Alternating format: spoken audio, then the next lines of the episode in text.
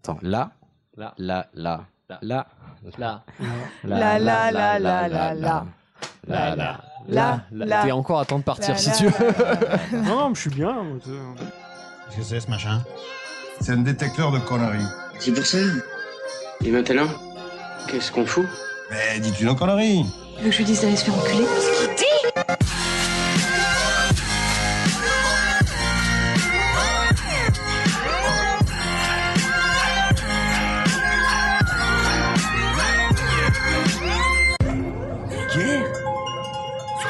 Oui, je trouve ça vulgaire. Bonjour et bienvenue pour ce nouvel épisode de Pardon Maman, le podcast de vulgarisation qui traite des petits et des grands sujets pour les rendre les plus vulgaires possibles. Aujourd'hui, avec moi pour vous divertir, j'ai une fine équipe qui se moque de moi parce que je suis enroué. Mais à commencer par Juan, Bonjour. Hicham, Bonjour la puberté. je suis enroué, bah ça va. Camille, Bonjour patron, comment elle va ta gorge oui, tu vois, t'étais la première à te moquer de moi. Et nous avons un invité aujourd'hui qui est Dari, comment ça va Bah ça va bien, bonjour. Voilà. Je, je suis ravi d'être là. On Je- est aussi ravis que tu sois là. Je, je tiens quand même à dire que ça fait euh, bientôt un an que je suis abonné à, à Chasseur Français. J'ai toujours pas vu ta petite annonce. Ah. Je suis- je suis très déçu. Parce Il a que- menti. Parce qu'elle n'est ouverte qu'à celles et ceux qui ont mis 5 étoiles à pardon sur iTunes. Voilà, Oh, placement bim. produit On accueille aussi aujourd'hui les voitures qui passent et les pompiers puisque la fenêtre est ouverte étant donné que vous le savez. Il fait Il chaud. fait putain de chaud. Il fait Oui. chaud, il y a un paquet de chocons sur la table, donc globalement, on va être obligé de, de- d'aérer Faire un une peu. fondue. Bah voilà. Oui, oh, c'est pas, ce sera pas mauvais. hein. Oui. Mais blague à part, blague à part, on vous a demandé un, un petit soutien sur iTunes avec les notes et on était très contents parce que bah Parce on que vous a- l'avez fait. voilà, il y a eu C'est des plaisant. il y a eu des on a eu Oui. des petits cadeaux donc c'était plaisant. N'hésitez pas à laisser un petit mot parce que ça nous fait toujours plaisir d'avoir un petit mot avec ces cinq, avec ces cinq petites étoiles sur iTunes et ça nous fait très plaisir parce que ça permet de faire connaître le podcast. Donc euh, vraiment c'est toujours très très chouette. Et je tiens aussi à remercier, on a souvent des, les, les mêmes auditeurs qui commandent sur Facebook euh, quasiment tous les posts. Ah Et merci beaucoup. Les Oui. acharnés. et n'hésitez pas à les rejoindre parce Ouais. que eux c'est nos préférés voilà. Ouais, si vous voulez être dans nos préférés, faut faire comme Exactement. Ou nous filer 1000 balles, mais bon, après, c'est vous qui voyez. hein. vous nous envoyer euh, des cadeaux. Sur ces belles paroles, le filage du jour. Eh bien, c'est moi qui vais commencer. Une fois n'est pas, enfin, une fois n'est pas coutume. C'est pas tous les jours, mais ça arrive comme de temps en temps. Et de quoi tu vas nous parler Et moi, je vais vous parler de la prohibition. Eh oui. Ah, parce Ah, qu'on n'avait jamais plaisant. parlé. Voilà. Bah c'est vrai. Et vous verrez, c'est vraiment ouf. Enfin, je sais pas si mon sujet va être ouf, mais en tout cas, le, le thème est ouf. Tout Après- fond du web. Eh ouais. Touchons du, du parquet flottant. Euh, et Dari, de quoi tu nous parlais après Et ben moi, je vais vous parler de fondue et de raclette principalement. Ah, C'est parfait. pas vrai du Plaisant. tout. Bon plat d'été. Ah. On va parler d'héré- de- d'hérésie antique principalement et puis un- ouais, surtout antique en fait. Ok. On en reparlera. Parfait. Donc, tu prends le, tu prends le petit versant historique euh, de Camille, qui est tout de même là, Oui, oui, oui, bah oui. oui. Tu m'as dit- enfin, n'est-ce tu pas m'as dit bonjour. Personne donc, n'en a euh, douté, les gens tout le monde l'a remarqué, je entendu crois. parler. Voilà. Oh, Bon, après, ça sera toi. Oui, moi je vous ferai un pourquoi. Pourquoi Pourquoi Bah je vous dirai tout à l'heure. Très bien. Euh, après, ce sera Hicham. Oui, je vais vous parler du concours Lépine. Très bien. Voilà. Tu tu t'attends- tu t'attendais Ok. à des blagues vraiment de bas niveau. Bah, vous les avez toutes fait, mon frère. Non, Bah, c'est- Lépine. euh, C'est Voilà. Juan- c'est Juan, Les qui l'a pines, tout c'est fait. euh, c'est des pines. C'est- C'est, C'est des- euh, des les- verges. Et on enchaîne avec Camille. Oui, et ben moi je vais pas rehausser le niveau parce que je vais vous parler de l'histoire du slip. voilà. Super. Dans lequel on met l'épine. Et absolument. Ça va, Juan, la chaleur, ça Bah, se on passe se rejoint. Le, le- le porte-pine, hein, voilà. Bah, Le porte-pine. euh, ok, les pines, c'est aussi les défenses des roses, mais bon, très bien. Et les Chacun. petits trucs que tu mets sur ton t-shirt des fois. Chacun choisit ses trucs. Ok, bah du coup, est-ce qu'on ne commencerait pas Bah, commence. Allez. Faisons. Et à la prohibition, on a passé de la mélasse au Canada. On a fait une fortune. Ton père aussi. Bah, boire un verre ou. Pour la peau, bah. Petit gourdin ou. Ah oui, juste un petit verre, oui. On pue tous l'alcool. Alors, comme vous l'aurez compris, prohibition. Prohibition, j'ai fait le choix, comme sur certains sujets un petit peu longs, de ne pas vous assaillir de, euh, de dates, de personnalités, etc. Ce qui m'a le plus euh, marqué sur ce sujet, c'est la richesse justement des, des enjeux qui sont liés à cette prohibition. Parce que comme euh, beaucoup d'entre nous, j'en ai entendu parler, je savais vite fait de quoi ça parlait, mais j'avais pas réalisé à quel point ça avait modelé et transformé l'Amérique. Donc c'est plutôt ouf. Alors déjà, comme d'habitude, petite question pour vous, ça évoque quoi euh, la Comme- prohibition La Pour- tease. Oui. euh, Ah bon d'accord. Ah donc Hicham, t'as Ouais, pas la moi, ref pour moi, ça vient du mot. Enfin, euh, non. Prohibé Ouais, pro- prohibir. Oui, bah, dire c'est- un- interdire. oui. Ouais, c'est ça. Ok. C'est interdit. Jus- par jusque- contre. Jusque-là, ça Ah. va. On interdit Ok. quelque chose. Ok. Et C'est pour ouais, les la, autres la tease, les gangsters. Ah. Ouais, ouais, il y a de ça, effectivement.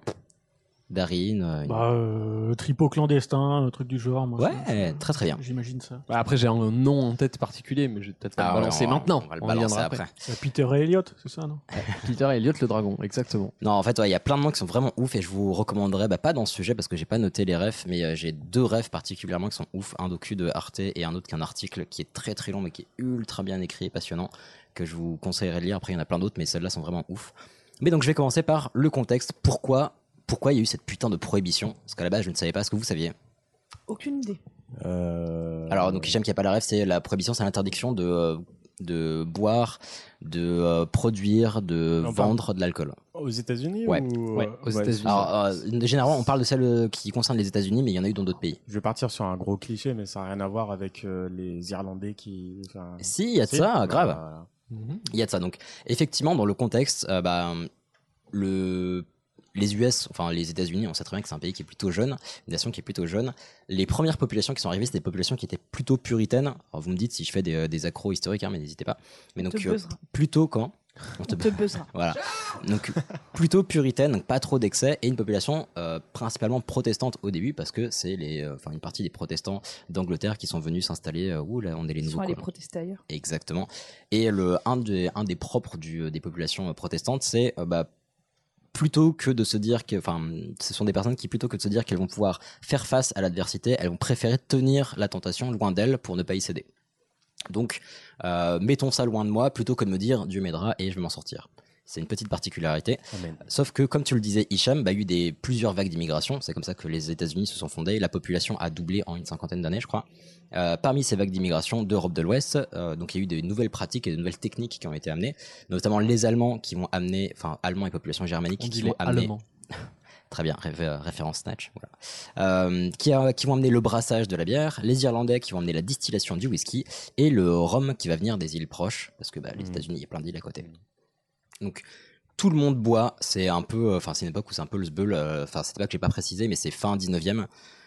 C'est vraiment un sbeul monstrueux, donc Excusez-moi, donc on donne des primes de whisky et de rhum aux soldats, euh, les médecins prescrivent de l'alcool, enfin la société est Des totalement... primes de whisky. Ouais, exactement, ils avaient le droit à, Payé en tease. un, un demi-verre, bah, pas forcément payé, mais c'est genre ils avaient droit à un demi-verre de, euh, de whisky par jour ou de rhum s'il n'y avait plus de whisky. Enfin, c'était vraiment une, pas une monnaie d'échange, mais une façon de récompenser et de garder les soldats en mode allez, euh, ça va être cool, t'auras Des du bons rhum. quoi. points.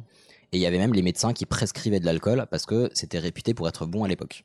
Donc ouais, il y avait une société qui était vraiment un contexte qui était très très particulier. Il y a un autre lieu que je trouve un petit peu mythique, enfin qui pour moi est un, un petit peu mythique, qui, euh, qui va être un peu décisif pour, ce, pour cette histoire, c'est les saloons. On a l'image des saloons où euh, c'est un sbul pas possible. Effectivement, c'était totalement le cas. Euh, ce que j'ai découvert, c'était que c'était, enfin, c'est que c'était un lieu qui est plus riche que ce que je ne pensais. Donc, c'est un lieu de vie et de débauche. Mais en fait, là-bas, on pouvait toucher sa paye contre un chèque parce que euh, aux États-Unis, les chèques, on ne les encaissait pas qu'à la banque. On pouvait les donner à des gens contre de l'argent, de l'argent ou des biens ou d'autres choses. On pouvait y trouver du travail. On pouvait bah, dilapider sa paye euh, en alcool, en un soir. Donc, c'était un lieu de rendez-vous quotidien. On pouvait euh, bah, retrouver ses collègues, ses potes, euh, trouver un, un taf, de la thune, enfin, faire plein de choses. Euh, le fait est que vu que c'était un rendez-vous quotidien, bah, les mecs rentraient bourrés tous les jours, red caisse. Et là, ce qui devait arriver arriva malheureusement, violence conjugale. Donc c'est une routine destructrice et qui était généralisée euh, au niveau du pays. Donc ça, c'était assez dramatique. C'était assez dramatique et c'est beaucoup moins anecdotique que ce que je pensais. Euh, parce que fin du 19e siècle, donc il y a la Ligue Anti-Saloon euh, qui est apparue. Donc en fait, c'est euh, une bande de- d'anciennes, euh, d'anciens gros picoleurs qui se sont dit bah non, bah, on a décidé d'arrêter de picoler et qui ont commencé à monter un mouvement là-dessus. Il y a aussi un mouvement des femmes pour la prohibition. Donc c'est une des premières actions politiques euh, des femmes américaines. Et en fait, ça a pris une ampleur plutôt, euh, plutôt conséquente. C'est aussi l'apparition en fait, des ancêtres des alcooliques anonymes, donc des anciens buveurs qui faisaient de la merde, qui se sont euh, un petit peu repentis. Et euh, à cette époque, il y avait déjà plusieurs États ou comtés qui appliquaient ce qu'on appelait des lois sèches, donc les dry laws, euh, pour euh, justement prohiber la consommation et la production d'alcool. Mais c'était vraiment localisé et c'était à la discrétion des chefs de comté ou, euh, ou des chefs d'État, au niveau des États-Unis bien sûr. Euh, donc je parlais de dry laws, euh, donc on parle de dry states ou de wet states. Donc euh, dry states, c'est ceux qui ont interdit euh, la consommation d'alcool et les wet states, donc les euh, États euh, humides, mouillés. Ouais. Voilà, ceux où on peut picoler euh, et s'imbiber. Dernier, euh, dernier petit détail qui va. euh, court ton sujet. non, dernier petit détail pour le contexte, mais qui va déclencher cette prohibition. même s'il y a déjà pas mal de choses, c'est le contexte euh, militaire, enfin historico-politique, euh, parce que bah, là on était fin du 19e, si on avance un tout petit peu, on arrive à... 20e siècle. Et donc, À la, la, la- Charlemagne. l'industrialisation, euh, la guerre de sécession. Ah. Première Guerre mondiale. Aussi. Première Guerre mondiale, et donc propa- enfin, une fois que les États-Unis rentrent dans le combat, il y a une propagande anti- euh, anti-allemande qui se met en place, même sur le territoire américain. Donc déjà, il y a un gros truc qui est, euh, qui est culturel à ce moment-là, qui est enfin, culturel et sociétal, où on considère que les dernières générations d'immigrés sont pas tout à fait américaines, alors que pour certains, il y a que 100-150 Mhm. ans d'écart avec ceux qui sont arrivés avant. Donc la, la différence est pas ouf. Mais donc on va diaboliser les brasseries allemandes et donc on va bah, du coup euh, ne plus y faire appel.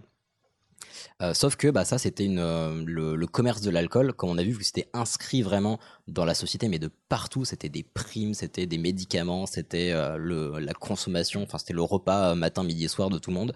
Ça pouvait représenter pour certains États jusqu'à 30% des revenus de l'État.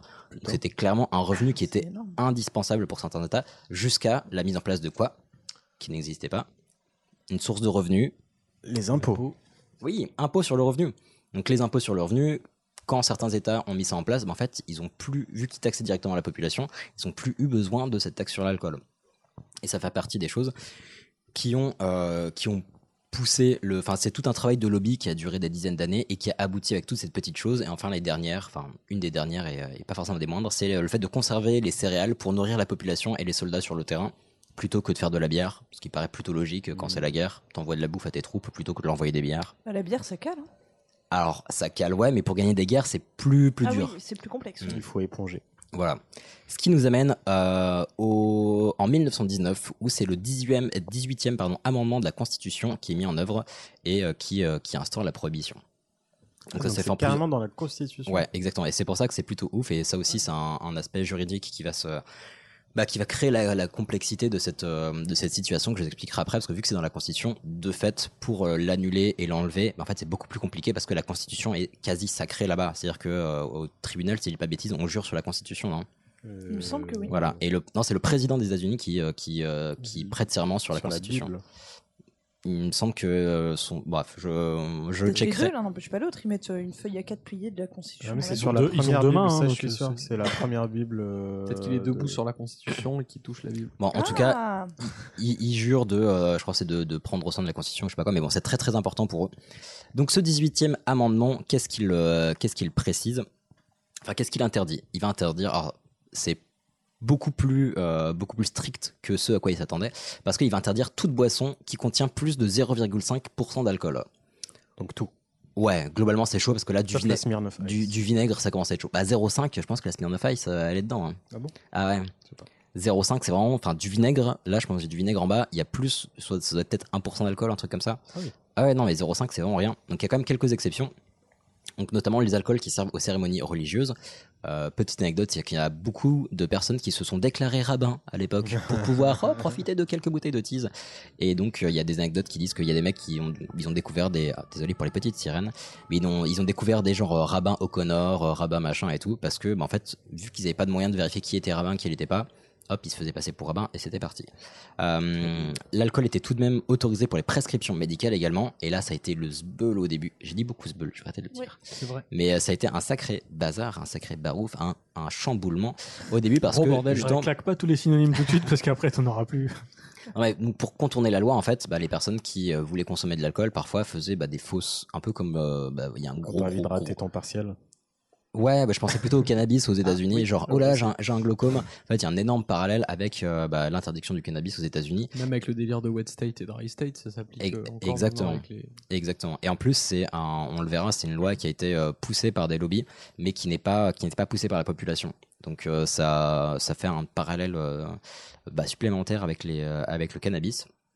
Et donc pour ces prescriptions médicales, euh, il y a même des personnes qui, euh, qui déclaraient plusieurs personnes de la famille comme étant malades pour pouvoir avoir des prescriptions supplémentaires et pouvoir se mettre des grosses murges alors que personne n'était malade au final. Euh, une, des dernières, euh, une des dernières exceptions, c'est les collections personnelles et les clubs privés. Donc si, enfin, n'était pas interdit les, con- les collections personnelles qui étaient, euh, on va dire, qui ont été constituées avant, avant si t'as ta la, cave, quoi. comment Si t'as ta cave, en fait. Exactement. Ou bien les clubs privés, par exemple le club de Yale, si vous voyez la- l'école prestigieuse de Yale, qui a le Yale Club, qui est donc tout aussi prestigieux. Et donc, elle a- eux, ils ont prévu le coup parce qu'ils savaient que la loi ar- allait arriver, pardon. Et donc, ils ont fait des réserves avant la mise en application de la loi et ils ont fait suffisamment de réserves pour abreuver ses membres pendant 14 ans. Donc, ils se sont fait des réserves monstrueuses avec des dizaines de milliers de putains de bouteilles. Et ils ont tenu tout le truc. En plus, ça devait pas être des, bou- des bouteilles de merde. Mais bon, clairement, ouais, ils ils voulaient prendre, prendre soin de leurs membres. Cette loi. Comment Oh mon dieu. Ok, ok, il marchait pas mal. Euh, cette, euh, cette loi, malheureusement, il y a une erreur majeure qui, qui fait que elle a, sa mise en application était très très compliquée. C'est que la loi a été votée, mais pas les moyens pour la faire appliquer. C'est-à-dire que la- l'application euh, de, de cette loi et le fait de, de mettre des contraventions et de, de chercher bah, les contrevenants, euh, bah, ça a été confié au trésor public au lieu, de la justi- au lieu de confier ça à la justice. Donc c'est comme si euh, on filait ça aux, euh, aux fonctionnaires des impôts plutôt qu'à la préfecture, à la justice et à la police. Globalement, ils avaient ni les hommes pour, ni les techniques pour. Enfin, ils n'étaient pas taillés pour. Globalement, c'était pas leur taf. Et ça, c'est potentiellement un, euh, on va dire un acte manqué de euh, ok, allez, on vote la loi, mais on n'a pas tout à fait envie que ça s'applique. Donc effectivement, ça a créé des gros problèmes et, euh, et on le verra par la suite, c'était pas la loi la plus respectée de la Terre. Enfin, dernier truc qui a, euh, bah, qui a un peu été, euh, qui s'est un peu créé suite à la mise en place de ce 18e amendement, c'est une énorme fracture sociale. On s'y attendait pas forcément, mais en fait, étant donné que à la base cette, euh, cette activité de biture populaire, euh, bah, elle était accessible à toutes et à tous parce qu'il y avait des, des bars un peu partout et l'alcool était pas cher. bah, vu que l'alcool est devenu un produit de luxe et euh, les lieux euh, où on en servait et était moins accessible, bah en fait c'est devenu une ac- un rendez-vous mondain, une activité mondaine, et donc il y a une fracture entre ceux qui pouvaient se permettre de fréquenter les lieux où on servait de l'alcool et ceux qui pouvaient pas.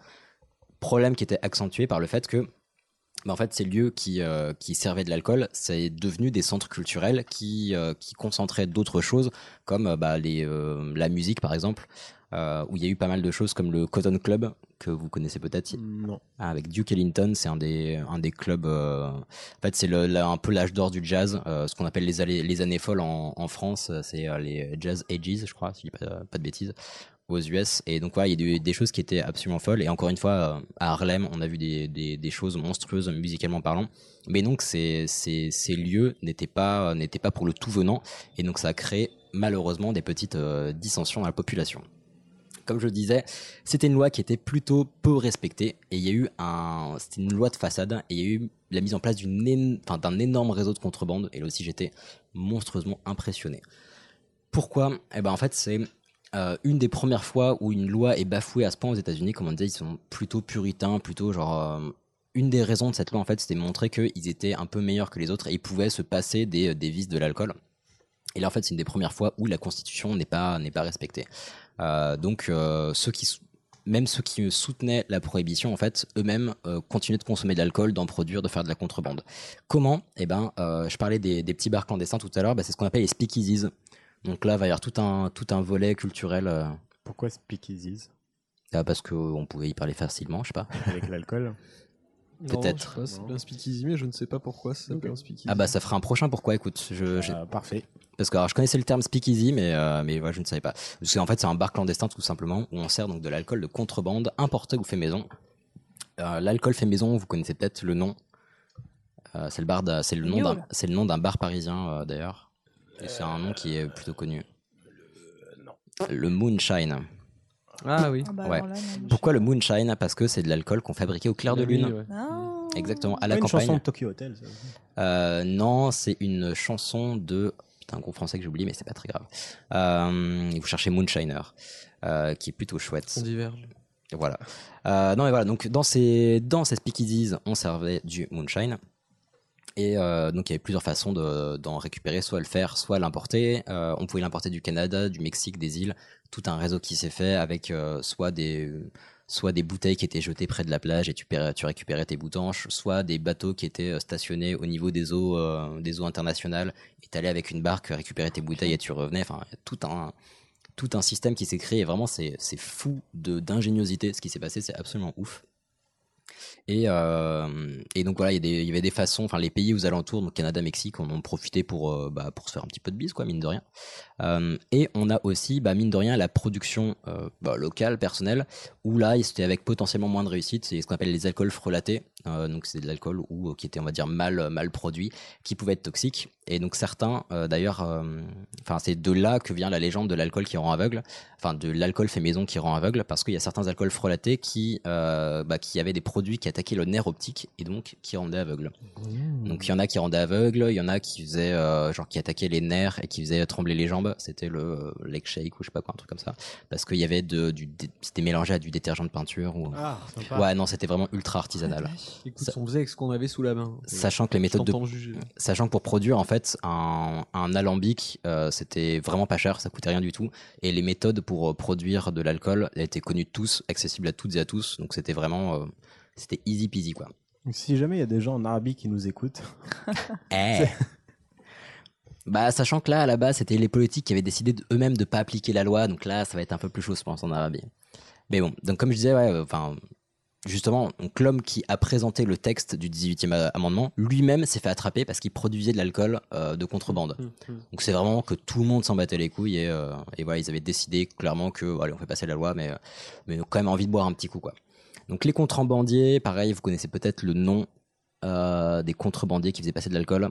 Ils le cachaient dans leurs le général chaussures. Jack Sparrow. Non, je sens que tu as l'air très très intéressé par ce sujet, Chab. Non, on les appelle ça des bootleggers parce que euh, ils- la tradition veut qu'ils chassaient, qu'ils cachaient à la base les bouteilles dans leurs chaussures. Ça date C'est de des la guerre de festivaliers, sécession, je crois. C'est un peu ça, ouais, effectivement. C'est Mm. un peu ça. Et donc, en fait, il y avait une telle thune à se faire que en quelques jours, quelques semaines, bah, il y a tout un business qui s'est, euh, qui est ultra rentable, qui s'est créé, et c'est le début du crime organisé. Donc, je vais y venir juste après. Euh, Il y a ce cher euh, Fiorello LaGuardia, qui est euh, futur maire de New York. Euh, il a été élu, je crois, trois, quatre fois, mais après, euh, après cette, cette période. Et donc, euh, il, a, il aurait déclaré il faudrait 250 000 policiers pour appliquer la prohibition et 250 000 autres pour surveiller la police. C'est-à-dire que globalement, c'était pas ouf, quoi. Donc là, je vais vous parler rapidement du, euh, du grand banditisme qui a, bah, qui a pris place parce que c'était vraiment un, un système absolument fou. Euh, globalement, les dernières générations d'immigrants, comme je disais, étaient rejetées par les précédentes, alors qu'en fait, elles n'avaient pas beaucoup d'écart d'immigration parce que il n'y avait que des immigrants aux États-Unis, à part à ceux qui étaient déjà là et qui se sont fait éclater, mais c'est une autre question.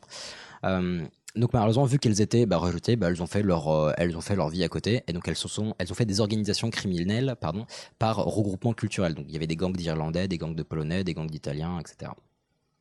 Euh, et c'est parce qu'aussi il n'y avait pas de taf euh, légaux pour eux, donc en fait ils ont fait avec ce qu'il y avait. quoi. C'est le, c'est le rejet de la population qui a créé ces organisations criminelles. Donc au début, euh, il y a une espèce d'entente cordiale entre les gangs, donc chacun son territoire et on s'attaque pas et, euh, et ça va très bien. Euh, et c'est là qu'on va parler d'un certain Alphonse, que vous connaissez très certainement, parce que là sinon on a un Alphonse, vrai problème. hein. euh, Alphonse, Brown, Chapon. Alphonse Brown. Voilà. Je le parle. Exactement. Michael Alphonse Brown, oui. C'est Alphonse Capone, Du Havre. Ah, aka Scarface. Ah, Je Exactement. savais pas qu'il s'appelait Alphonse. Et euh, bah, Al Capone, Alphonse Capone. bah ouais, ça fait moins classe, on est d'accord, Alphonse. hein. on est d'accord. Donc lui, il officiait à Chicago. À la base, c'était le bras droit de Johnny Torrio. Donc c'est le chef, euh, bah déjà de la. Excusez-moi. C'était euh, bah, le chef du, euh, du gang des Italiens de, de Chicago, mais c'était également le chef du syndicat du crime de Chicago. Donc c'est un vrai syndicat du crime avec, euh, avec bah, toute une équipe. C'est pas les trois mots les plus stylés du monde mis côte à côte. Syndicat du crime. Ouais, c'est quand même pas mal. hein. Moi j'aime bien. Il y a le dieu qui, qui brille un peu moins, mais euh, il sert, il sert quand même. hein. Mais donc ce cher, euh, pourquoi le syndicat du crime Parce qu'en fait, il y avait tous les chefs de gang qui étaient réunis, avec chacun son territoire. Et Torrio, il avait très bien, enfin, il avait compris que la guerre euh, nuisait au business, et euh, il s'est dit bon, le gâteau est assez grand, donc on va chacun respecter le, le territoire des autres, et tout se passera bien. On sera tous, tous, pardon, riches comme tout, et pas besoin de se prendre la tête.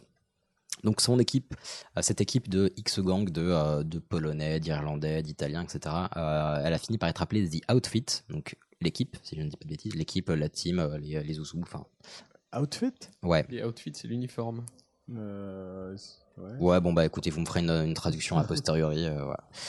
Euh, donc cette équipe, The Outfit, elle a le soutien du maire corrompu de Chicago.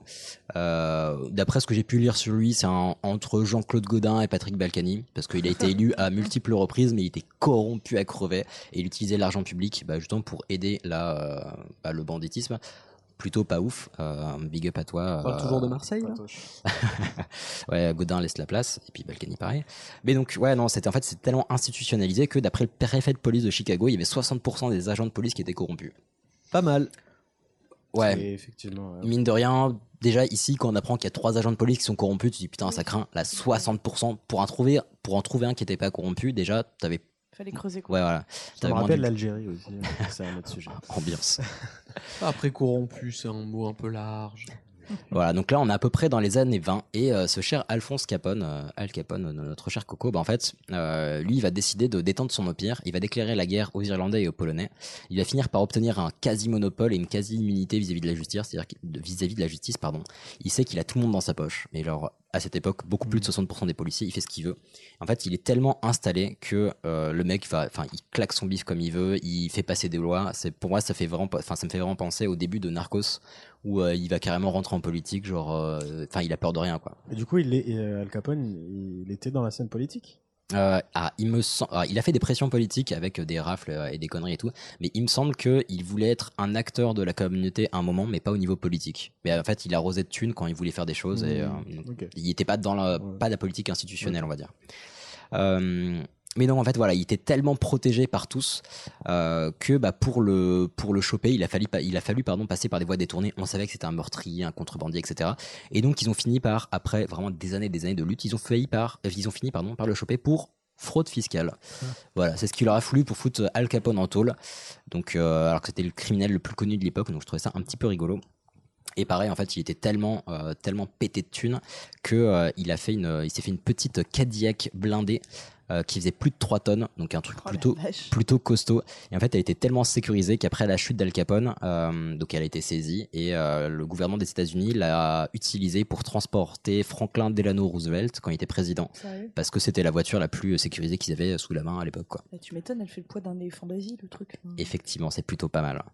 Donc voilà, je vous passe tous les, euh, tous les détails, toutes les aventures de cette, euh, de cette prohibition, mais il s'est vraiment passé des choses folles et euh, bah, je vous donnerai les documents, vous verrez, c'est passionnant. Enfin, le, le côté politique, banditisme, etc. J'ai passé aussi toute la lutte politique parce qu'il y a quand même eu quelques personnes dont je crois une personne qui s'appelle Mabel Thompson, qui était la seule personne qu'on n'avait pas prévenue que tout le monde était corrompu, donc elle s'est dit qu'elle allait se battre quand même, et euh, elle a réussi à faire pas mal de choses. Mais finalement, après toutes ces aventures, euh, on arrive bah, un peu retour à la, à la normale ou presque, donc dans les années 30, les années 30 c'est Les années Vous folles. folle non, Ah, Les années C'est la- 30 30 glorieuses. c'est la Grande Dépression. voilà, Oui, c'est après le crack de 29. Ouais. tout à fait. Donc Pardon. grande, grande Dépression, donc galère de thunes, euh, ab- enfin abolition de la prohibition. Pourquoi bah, Pour relancer la, commu- la consommation, l'industrie, créer des emplois officiels, parce qu'en fait, toute la thune que se sont fait les, euh, les contrebandiers, elle n'est pas rentrée dans, la- dans les caisses de l'État. Et la thune que se sont fait les contrebandiers, il me semble qu'en 1923, je crois que c'était un... J'ai plus exactement, mais c'est de l'ordre du million par semaine ou un truc comme ça. Enfin, Ah ju- oui. juste pour euh, juste pour Chicago, pour euh, le gang de, euh, de de Capone et de Torrio. Ouais, de Capone et de Torrio. Donc c'est enfin c'est des montants qui sont ouf. Et ça C'est c'est pas juste mal, c'est Chicago. pas mal. Donc ils se sont dit, on a besoin de thunes, il faut faire des revenus pour l'État, et ben on va remettre l'alcool et on va faire des taxes dessus. Euh, donc le 5 décembre 1933, l'article 21 de la Constitution abroge l'article 18. Donc je crois que enfin, c'était une- la première fois, et je sais pas si c'est pas la seule fois, où il y a un, un article complet de la Constitution euh. il est purement et simplement annulé. On- C'est c'est comme ça. Et euh, la Constitution, comme je disais, c'est quelque chose de plutôt sacré aux États-Unis, donc ça, c'est fou. Ouais, mais vu que c'était une, une loi qui a été, euh, pardon, qui a été euh, ajoutée bien plus tard. euh, non Ah, c'était pas une loi, justement. c'était- ah, Il y a eu une Enfin, le- loi le- après qui était le- le Volstead Act, euh, mais dans la Constitution, c'est euh, normalement c'est assez dur, et c'est pour ça aussi que ça met beaucoup de temps à, euh, à être retiré, à être annulé, parce qu'il y avait des gens qui voulaient le faire annuler, mais changer la Constitution, c'est très compliqué, surtout faire annuler quelque chose de la Constitution. Donc, C'est pour ça que ça a mis beaucoup de temps. Hmm. Mm. Donc finalement, le syndicat du crime abandonne l'alcool et se tourne vers bah, d'autres activités que- sur lesquelles ils étaient déjà plus ou moins, mais euh, d'autres drogues encore illégales, prostitution et bien d'autres choses. Euh, les actions des femmes ont euh, bah, plutôt porté leurs fruits puisque euh, le droit de vote des femmes aux États-Unis a été proclamé dès 1920. Donc je vous rappelle que euh, la prohibition c'était 1919 et donc dès 1920 euh, elles ont le droit de vote, donc plutôt Bien. pas mal. Elles ont fait le taf. Euh, Il y a eu quelques effets indirects de la prohibition, Bah, l'émergence des sodas et l'avènement du Coca-Cola, ce qu'il a fallu trouver une boisson populaire pendant les prohibi- euh, prohibitions à partager avec toutes et tous de manière légale. Donc c'est comme ça que certains sodas euh, bien connus ont pu, euh, ont pu monter un empire. Et en parlant d'empire, bah, il y a eu tout un pan de la consommation à reconstruire. Donc les seuls, enfin au niveau de la production d'alcool, les seuls qui ont pu rebondir, bah, c'était les industriels. Et donc il y a eu gros impact sur les produits à disposition des consommateurs, puisqu'il n'y avait plus autant sur le euh, whisky que la bière, etc. Il n'y avait plus de brasseries artisanales, il n'y avait que les très très très grosses brasseries. Et donc c'est ce qui fait que bah, pendant des dizaines d'années, ils ont eu que de la bière de merde, de la bouse, de la, de la lagueur à deux balles, etc. Mais parce qu'il n'y avait que les gros industriels qui ont pu se, se D'accord. requinquer après ça. Euh, Et enfin, bah voilà, c'était un énorme jeu de dupes malheureusement parce que les personnes même qui ont voté cette loi ont décidé de pas la respecter. Et c'est un des un des plus gros fiascos euh, légal et sociétal euh, de la politique euh, aux États-Unis parce que euh, à la fois sur les impacts euh, bah, sociaux, comme je disais, il y a une fracture sociale, il y a eu des problèmes de santé, il y a eu des problèmes vis-à-vis de la loi, parce que du coup maintenant il y a un non-respect de la loi qui a été ancré pendant, euh, pendant une quinzaine d'années. Donc voilà, c'est je- c'est fini cette petite histoire, mais je vous recommande de, de suivre différents films dessus, sur, euh, sur les incorruptibles, sur euh, plein de choses, et c'est passionnant. Je connaissais pas du tout euh, toute cette histoire. Moi non Eh ben plus. voilà. Pas du tout. Et petit point de comparaison avec notre France actuelle. euh, ça- Ça te semblait, voilà, notre la France, pas n'importe laquelle. Baguette. Euh, notre, euh, les, les agents de l'État qui aujourd'hui euh, gèrent la répression et le contrôle de la fabrication et de la vente d'alcool, c'est encore des agents de- du ministère de l'économie et des finances. Ah, je ne Ça te savais pas. faisait- Ça te surprenait que ce soit les impôts aux États-Unis, mais euh, c'est toujours lié au, au ministère économique et financier. Ah, je savais pas, ça, Le- c'est Le ouf. contrôle des contributions indirectes, les taxes sur l'alcool. Ah mais c'est ouf. Bah là c'était surtout faire appliquer la prohibition et du coup en fait bah, des agents de terrain ils en avaient pas quoi. Ouais. Donc quand il faut un flic pour alors, pareil je vous- Sauver la reine. Je vous euh, non, non non mais je vous ai passé les détails dessus mais euh, pendant un moment en fait ils ont fait des recrutements massifs de euh, bah, d'agents euh, anti-prohibition parce que en fait ils avaient personne quoi. Donc ils ont recruté le, le tout venant qui étaient des bah, des pauvres types qui savaient rien faire à qui ils ont filé une arme une plaque ils leur ont dit va et en fait les mecs ils en ont profité pour bah, se corrompre comme des gros bâtards et deux semaines après ils avaient un gros manteau de fourrure euh, une voiture et euh, enfin c'était un carnage et vraiment c'était le c'était le putain de Far West aux États-Unis pendant 15 ans quoi. Enfin dans certains États mais c'était un bordel sans nom. Ça, tu balances des mecs qui sont pas formés, forcément, ils font n'importe quoi. Euh, Ah. Il y a une petite histoire que euh, donc je vous mettrai les liens du documentaire d'Arte, mais il y a une petite histoire que que j'ai pas mis dans le sujet parce que je voulais pas leur piquer, mais il disait qu'il y a hum, deux, euh, deux jeunes mecs qui venaient de rentrer justement dans cette, euh, cette milice euh, pour faire appliquer la prohibition, euh, qui sont allés dans un speakeasy pour euh, bah, voilà pour faire appliquer le truc. Et en fait, ils étaient tellement choqués du euh, du pot de vin que voulait leur filer le patron qu'ils ont fait passer un chapeau parmi les gens du public. euh, qui Sérieux étaient dans le bar, ouais, pour qu'ils leur filent de la thune. Donc vraiment, ils avaient aucune race et ils s'en foutaient de tout, quoi. Voilà, ce sera tout pour moi. Je Bah, Ok. pense qu'on peut passer à Dari. Eh bien, c'est au tour de Dari. Hérétique Va, me passe pas la parole, hérétique, c'est bon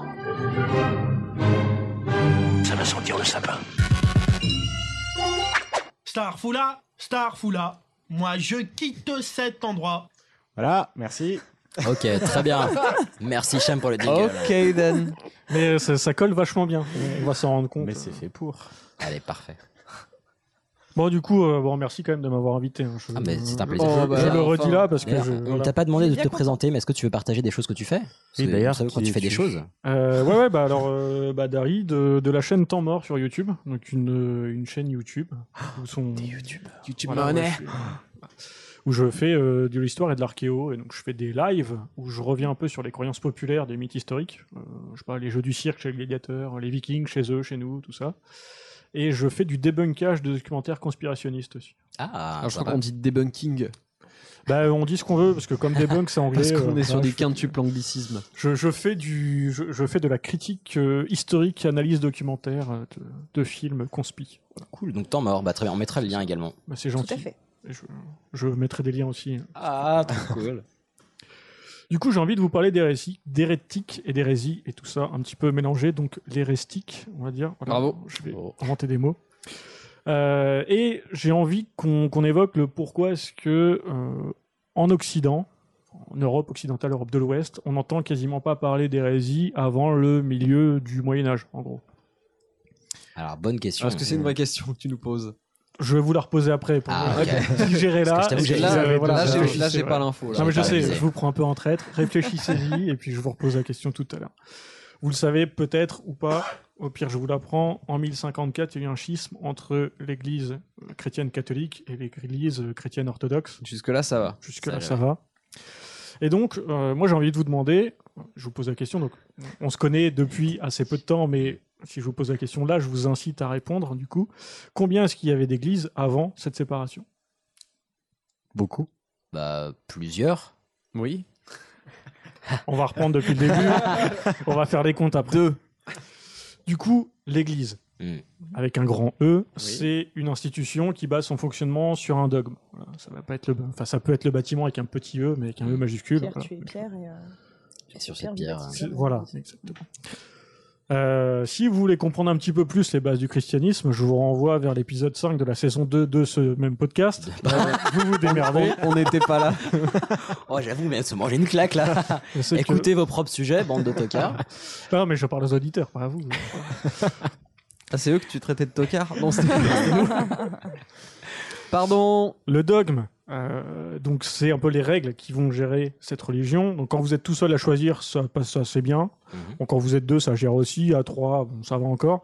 Quand vous êtes plusieurs millions euh, pour s'entendre entre le chrétien de Byzance et le chrétien de Brest, eh ben faut parler C'est fort. galère. Ça devient un petit peu compliqué.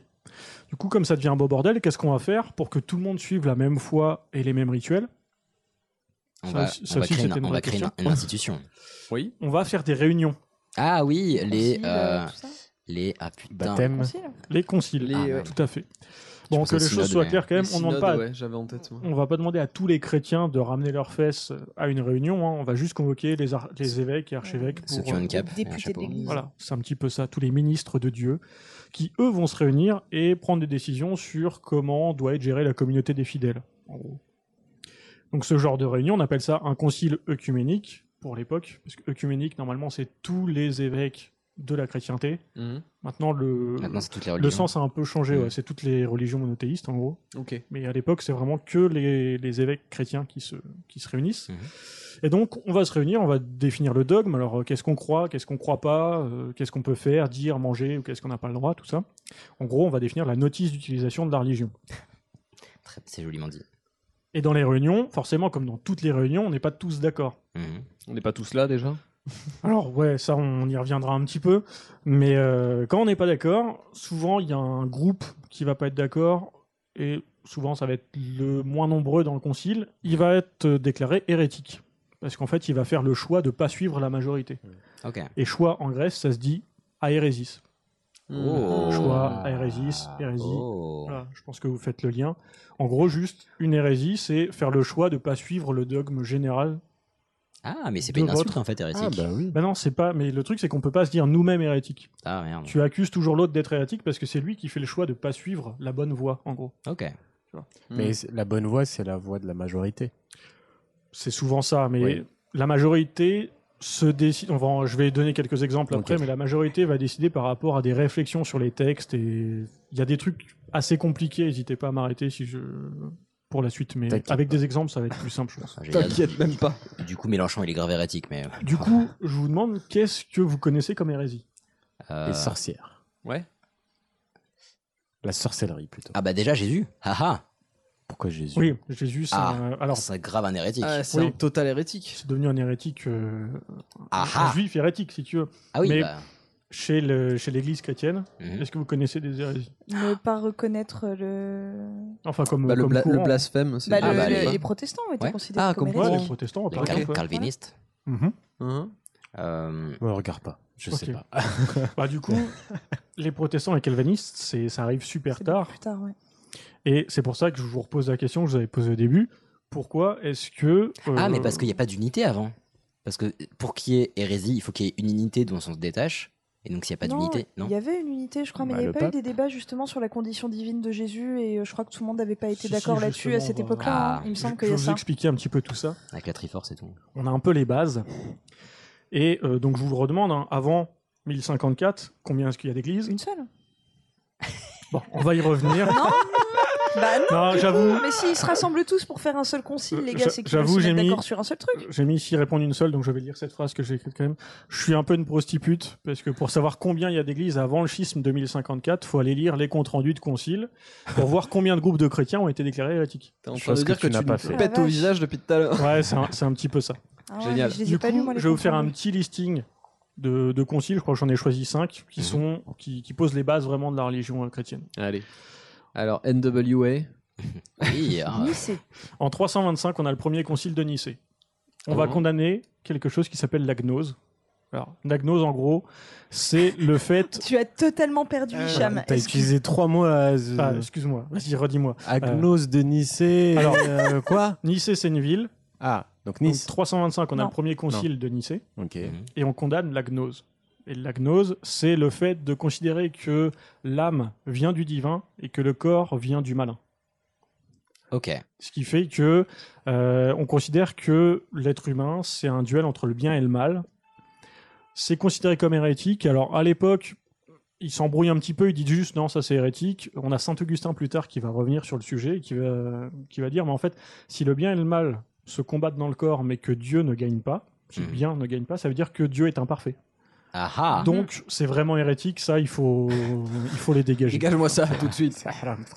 Au concile de Nicée, on va aussi euh, excommunier Arius, Mm. qui est quelqu'un qui a créé l'arianisme. Donc pas l'arianisme euh, Ok, ouais. Les nazis. le Troisième Ah, Reich, bah, L'autre. Ouais. l'arianisme chrétien. Et en fait, sa doctrine euh, donc va pas suivre le droit chemin de- du reste de toute la chrétienté. Pour résumer l'arianisme, en gros, euh, Dieu a créé Jésus.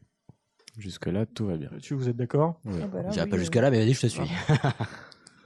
L'Ari- les, les Ariens disent que si Jésus a été créé par Dieu, euh, si moi je crée une figurine en terre cuite, bah, elle est moins importante que moi. ah, donc Jésus serait pas aussi important que. euh, Voilà. Bah ouais, Sauf ça lui que enlève le, son caractère le divin. dogme chrétien dit que euh, le Christ est de même nature que Dieu. Ok. Donc c'est un peu le bordel parce que si on si euh, le Christ est subordonné à Dieu, ça veut Mhm. dire que Dieu est subordonné à lui-même et ça commence à créer une spirale un petit peu de. Alors que ce Ah, qu'ils mais ont. moi je le comprends Arius parce que c'est flou quand même cette histoire. Moi, je Ah, trouve, c'est hein, du flou, Père, justement. du Fils, du Saint-Esprit qui sont la même et unique personne, ça, moi j'ai Et jamais justement, vraiment les- compris depuis toute petite. hein. Les conciles sont là pour régler ce problème-là. tu vois. Et donc, euh, si, euh, si Jésus, il est de nature divine, mais qu'il est subordonné au- à Dieu, niveau euh, puissance du Fils, euh, c'est pas tip-top, donc ils se sont dit, non, Arius... Ouais, euh, hérétique. ouais, allez, boum, t'es Allez, viré ça du jeu, dégage, ça euh, dégage. tu, tu dégages. En 381, on a le premier concile de Constantinople. Alors Constantinople, tout le monde voit où c'est. Oui. L'Ouest Alger, ouais. On va remettre une, euh, une petite couche sur les Ariens parce qu'ils sont toujours présents et puis parce que leur doctrine continue à s'étendre. Ils ont créé 3-4 groupes différents euh, qui, qui se basent sur leur doctrine, mais ils ont changé un peu quelques options. Je ne les ai pas toutes détaillées parce que sinon c'est chiant, on va, on va pas se mentir. Et euh, on va définir que le Saint-Esprit doit être vénéré comme le Père et le Fils. Donc c'est vraiment à la fin du IVe siècle où on va dire que le Saint-Esprit c'est divin. Ok. Jusqu'à là, on savait pas trop. On se disait, ouais, bon, on parle du Saint-Esprit, mais euh, on y croit un peu comme les autres, mais est-ce qu'on le met exactement de la même nature que le Père et le Fils Là, on dit oui, Voilà. Ok. tout simplement. 431, premier concile d'Éphèse, on va condamner le nestorianisme. Ah, je me dis bien. Nestorius, un bon gars, qui a des idées un petit peu déviantes, notamment sur la nature du Christ. Alors, t'en as parlé Camille tout à l'heure, le Christ est un petit peu galère niveau nature parce qu'il est fils de Dieu et fils de Marie. Du coup, les chefs religieux se sont posés la question, bon, il est sympa le bouquin sur lequel on bosse, mais là, Jésus, euh, nature divine, euh, il est humain, il est Dieu, il est aucun des deux, il est un peu les deux. Bon, le consensus de l'église chrétienne, c'est que C'est il qu'il est, est les cool. deux. On va y revenir tout à l'heure, c'est un- Mhm. c'est très très compliqué à comprendre.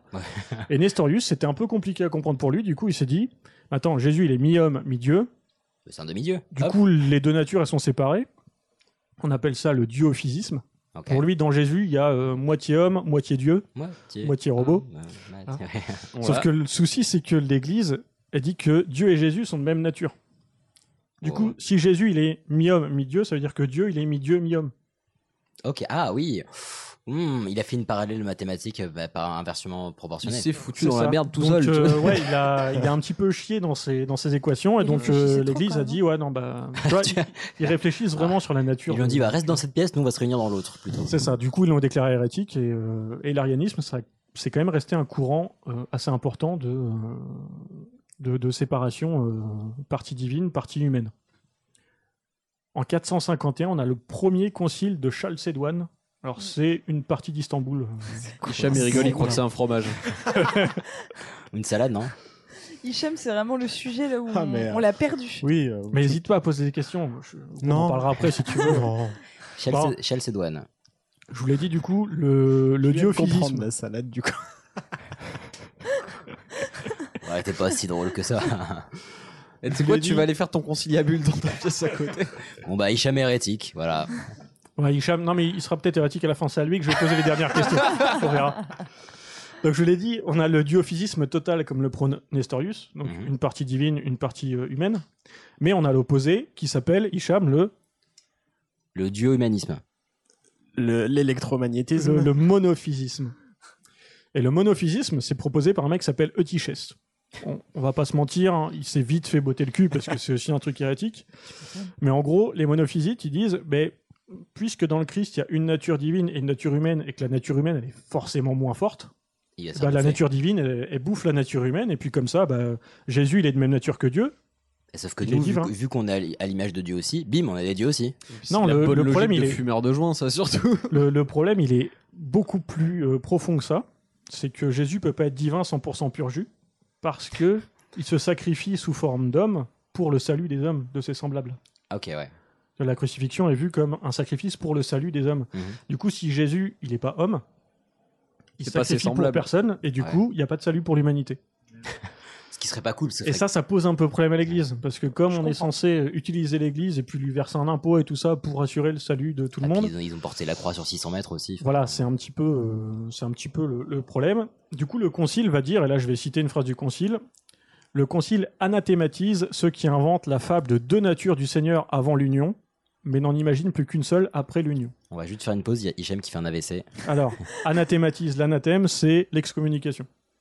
Pour... Euh, Attends, attends, attends, attends. Fais pas genre que tu savais ce que ça veut dire. Hein, hein Ok. Non, mais je- j'allais, L'anathème, ça va. j'allais expliquer en gros, euh, anathème, excommunication, si vous êtes un homme d'église, c'est qu'on vous montre le golden ticket du paradis, on vous le déchire, on vous crache à la gueule, on vous dit bah t'iras jamais. Ah, Tu vois. ok. C'est clair là Voilà. C'est joliment dit. Ça, c'est c'est un petit peu ça. Ouais, j'ai mieux après. j'ai mieux.